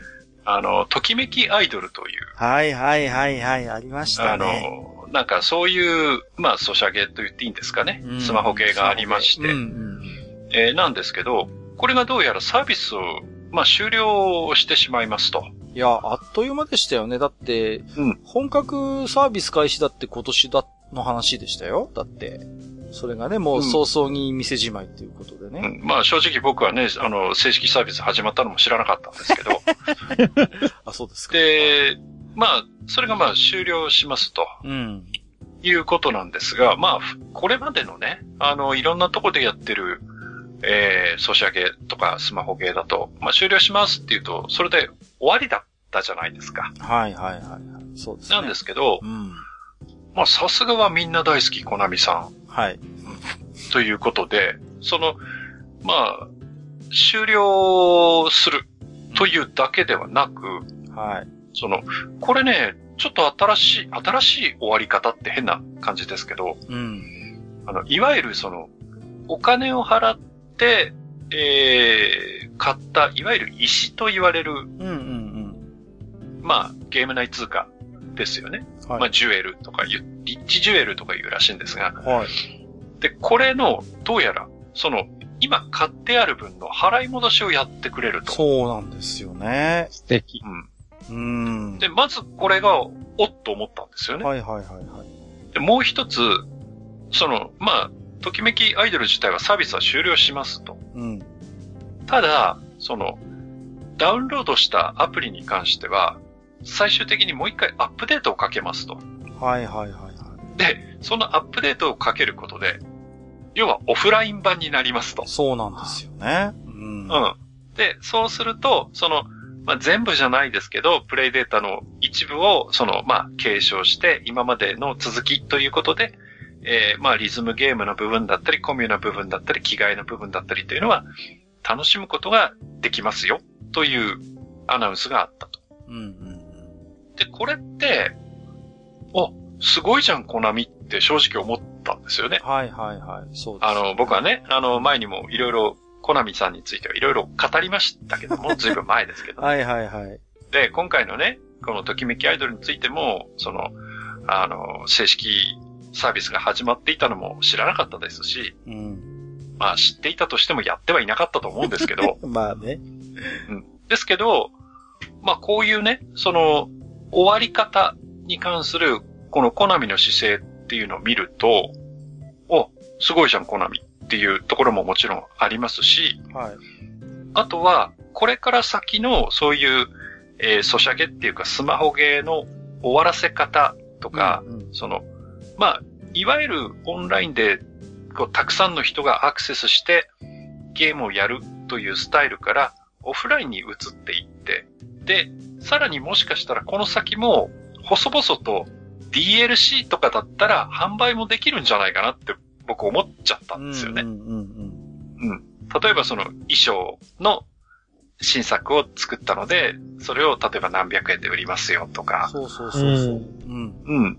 だからそういうところで新たなその、なんていうかビジネスのやり方みたいなのももしかしたらできてきたりしないかなみたいなところをですね、ちょっと今回このニュースに触れてちょっと思った次第ですね。うんあの、やっぱね、もう皆さんご存知のように、まあ、スマホゲームっていうのが、ウゴのタケノコのようにね、いっぱい出てきては、もう、どんどんなくなっていくっていうのはまあ当たり前じゃないですか。もう生き馬の目を抜くような状態が今あるんですよね。で、まあ、今まではもう結局どんなに課金しようが、もうサービス終了って言って、その、結局ね、サーバー上にある自分のデータみたいなものが、まあ遊べなくなってしまう、消えてしまうっていうのがまあ、普通だったわけじゃないですか。うん。だけど、そういう取り方を取らないで、このときめきアイドルはまあ、オフライン版っていう形でシフトをして、まあ、あの、今まで皆さんが課金したものとか、その、あるいは、その、経験値的なものをね、残しながら、まあ、そういう課金要素とか、いわゆる新しいイベントみたいなものは、なくなるけれども、遊べますよっていう形で残すわけじゃないですか。うん。なんかガチャも引けるみたいですよ。あ、そうなんですか？へえ、その、オフラインでね。あ、ははははは。うん、いや、だとするならば、なおのことね、今までのサービス終了、はい、おしまいっていうスマホ系のモデルに、やっぱ一石を投じることになると思うんですよね。うん、そうそうそうそう、うん、で、僕なんかやっぱりそういうゲームのね、やっぱりシステムみたいなの、やっぱり運営みたいな興味があるから、そっからまたね、こう、お金が取れるコンテンツにまた戻っていく可能性ってやっぱあると思うんですよ、マスターの言うように。うん。例えばオフライン版になって、まあ完全にね、もう本当に自分のペースでゆったり遊べるっていう、まあスタイルになるわけじゃないですか。何かに追い立てられるわけでもないと。新しいイベントがね、次から次へとやってくるわけでもないとなると、うん、まあ、そうなるとね、案外腰を据えてじっくり遊ぶ、また新たなプレイヤー層がそこで発掘されるかもしれないんですよね。うん。で、そういう新しいそういうなんか血が入ってきたことによって、なんか案外こう、まあ、そ、それほど、なんていうかな、大きなインパクトを与えるものではないにしろ、一定の層の人間がずっと細々とこう遊んできて、そこに何か一つの、こう、文化とか、伝統みたいなのができてくると、もう一回っていうことはやっぱ十分あると思うんですよ。うん、そこに。うん。だから、そういう意味で言うとね、一つ、なんかスマホゲーの終わり方として、ちょっとね、僕も注目したいなと思ってるんですよね、今後。うん。まあもちろんね、あの、実際プレイしていないんで、その、ゲームとしての完成度だとか、楽しさとかっていうのはちょっとわからないのでね。はいはいはい、まあそういうところでどの程度の人がその残って続けていくのかっていうのは、自分にはわからないけれども、うん、ただやっぱりその、なんて言うんですか、まあ今回のね、あの、テーマに寄せるんだったら、うん、その、ゲームメーカーのその作法として、はい。終わり方をね、うん。こう、一つやっぱり、まあ、老舗メーカーとして一つのそういう作法を、まあ見せてくれたのかなっていうふうに思いますよね。作法につなげてきたじゃないですか。うん、ちょっと、ちょっと上手いじゃないですか。はい。えー、ということで最後なんかね、マスターがうまいこと言ったところで次回予告になるんですけれども、えーと、はい、次回はですね、もちろん、えー、細かすぎて伝わらない俺の作法選手権後編ということになりまして、えー、今回取り上げることができませんでした、えー、ゲーム部門ですね。えー、こちらも大変おきなみたくさん頂戴しておりますので、えー、こちらをですね、ご紹介しながら、えー、最後には、えー、3章発表ということで、うん、えー、次回ですね、その今日の続きのお話をしていきたいなというふうに思っております。楽しみにしていただければと思いますし、またね、えっ、ー、と、次回収録まで若干のタイム的なね、えー、まあ、あの、スパンが空くと思いますので、間に合うものはまたね、えー、バンバン拾って後半でもご紹介できればなと思っておりますので、はい。え、今回触発されて、我こそはという人もいらましたらね、おりましたら、またそちらの方を振るって、えー、投稿していただければなと思っております。はい。ということで、えっ、ー、と、本日も長時間にわたりましてお聞きくださりましてありがとうございます。ここまでお相手をさせていただきましたのは、えっ、と、ヒットマン、えー、今からでも日本語吹き替えを待っております。カッカと。はい。えー、次回はもしかしたらもっと長くなるかもしれませんね。の埴輪と。次回が中編にならないことを祈っている、私ことネズミでした。本日もご聴取いただきましてありがとうございました。ありがとうございました。ありがとうございました。まあね、前編中編後編は確かに愚者級の作法かもしらんな。そうだね。